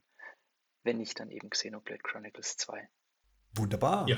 Martin, wie sieht es denn dir aus? Ich habe mal schon so nebenher in deinen Test reingespickt. Mhm. ähm, ja, vielleicht kannst du das ja mal noch in Worte ja, fassen. Das habe ich natürlich äh, ein, wenig, ein wenig umfangreicher, als dieser sowieso schon sehr umfangreiche Podcast jetzt war, ähm, da nochmal niedergelegt. Aber ich denke, die Zeit werden sich alle nehmen, die wirklich äh, da ein Interesse dran haben. Und genauso, denke ich, kann man das auch betiteln. Man darf, äh, wie du schon gesagt hast, denke ich, nicht davon ausgehen, dass Nintendo diesen Titel um weiter als 40 Euro in den nächsten Jahren heruntersetzt. Das heißt, alle, die wirklich Lust auf ein JRPG haben, die das äh, Kampfsystem, wenn auch nicht mögen, aber sich zumindest damit arrangieren können und die, wie wir auch schon gesagt haben, die Grafik, wir haben mehr erwartet, aber man kann sich sehr, sehr gut damit arrangieren. Und all die, die quasi jetzt sagen, okay, ich nehme diesen Hype mit, ich investiere jetzt auch zumindest 50 Stunden, um jetzt äh, um, um, um wirklich an dem Punkt zu kommen, dass man am Ende sagen kann, okay, das will ich jetzt wirklich bis zum Ende alles mitnehmen. Die erwartet da wirklich eine ganz, ganz spannende Geschichte. Und da in diesem Spiel wirklich, wirklich viel mehr steckt, als man am Anfang vermutet. Das hat mich ja jetzt quasi auf dieser Reise auch begleitet, da ich dachte, okay, ja, was soll mir diese Story von vor zehn Jahren jetzt geben? Und man am Ende wirklich mit offenem Mund quasi da sitzt und sich denkt, wow, das habe ich so überhaupt nicht kommen sehen. Und exakt dieses Gefühl möchte ich am liebsten allen Leuten geben. Und wir haben alle nicht viel Zeit, aber das ist auf jeden Fall ein Spiel, was man auch über längere Zeit spielen kann. Das heißt, auch mit den Einbußen ist es definitiv die beste Version, die es jetzt gibt nach Wii und New 3DS die man dann auch nur allen Switch-Besitzern ans Herz legen kann. Philipp und Martin, danke an äh, eure Worte, die ihr jetzt hier zusammen äh, nochmal zusammengefasst habt, gegen Ende und ähm, wir jetzt zum, zum einvernehmlichen Urteil kommen konnten, dass das Spiel schon zu empfehlen ist. Ihr habt gesagt, für wen das vor allem zu empfehlen ist und ich denke, da haben wir jetzt ein gutes Bild bekommen und können damit diese doch sehr interessante Runde hier beschließen. Ich freue mich, dass der Philipp bis zum Schluss ja. durchgehalten hat, trotz äh, späten nach Hause kommen und dergleichen. Und würde auch, würde auch sagen, äh, du kannst jederzeit hier wieder vors Mikrofon treten, wenn du dann einigermaßen Spaß hattest mit ja. uns. Warten wir mal das Feedback ab. Und ja, ja, ja, ja, ja, klar, klar. Ich, rufe dich wieder ab, wenn wir, wenn wir eine, wenn wir eine Expertenmeinung zu freuen. dem einen oder anderen benötigen. Spätestens wenn ein Xenoblade Chronicles In diesem Sinne, kommt. Genau, als, als Remaster mit Bombast-Grafik dann auf Switch Pro. In diesem Sinne würde ich sagen, dass wir hier jetzt alle rausschmeißen. Wir freuen uns, wenn ihr, noch bevor ihr dann so hier rausgeschmissen werdet von uns gleich, ab und zu mal bei uns auf nintendoonline.de vorbeischaut und dann gerne auch unter dem Podcast hier kommentiert oder bei iTunes ein paar Bewertungen da lasst positiv als auch negativ, je nachdem, wie ihr das Ganze hier einschätzt. Ihr könnt uns auch bei Spotify und Co. hören. Schaut da mal vorbei, wenn ihr das mögt. Ansonsten hören wir uns in einer der nächsten Runden wieder. Thematik steht noch nicht fest, aber es kommt jetzt noch einiges auf uns zu. Die E3 steht ja, also das, was davon übrig geblieben ist und was, was daraus jetzt gemacht wurde, Summer Game Fest und was auch immer, steht noch aus. Ich denke, da werden wir uns dann spätestens bei irgendeiner Gelegenheit auch mal wieder hören, wenn es dann heißt, PS5 und Xbox One X und was macht eigentlich noch Nintendo zu diesen Zeiten? In diesem Sinne, macht's gut und gute Nacht. Vielen Dank. Gute Nacht. Ciao.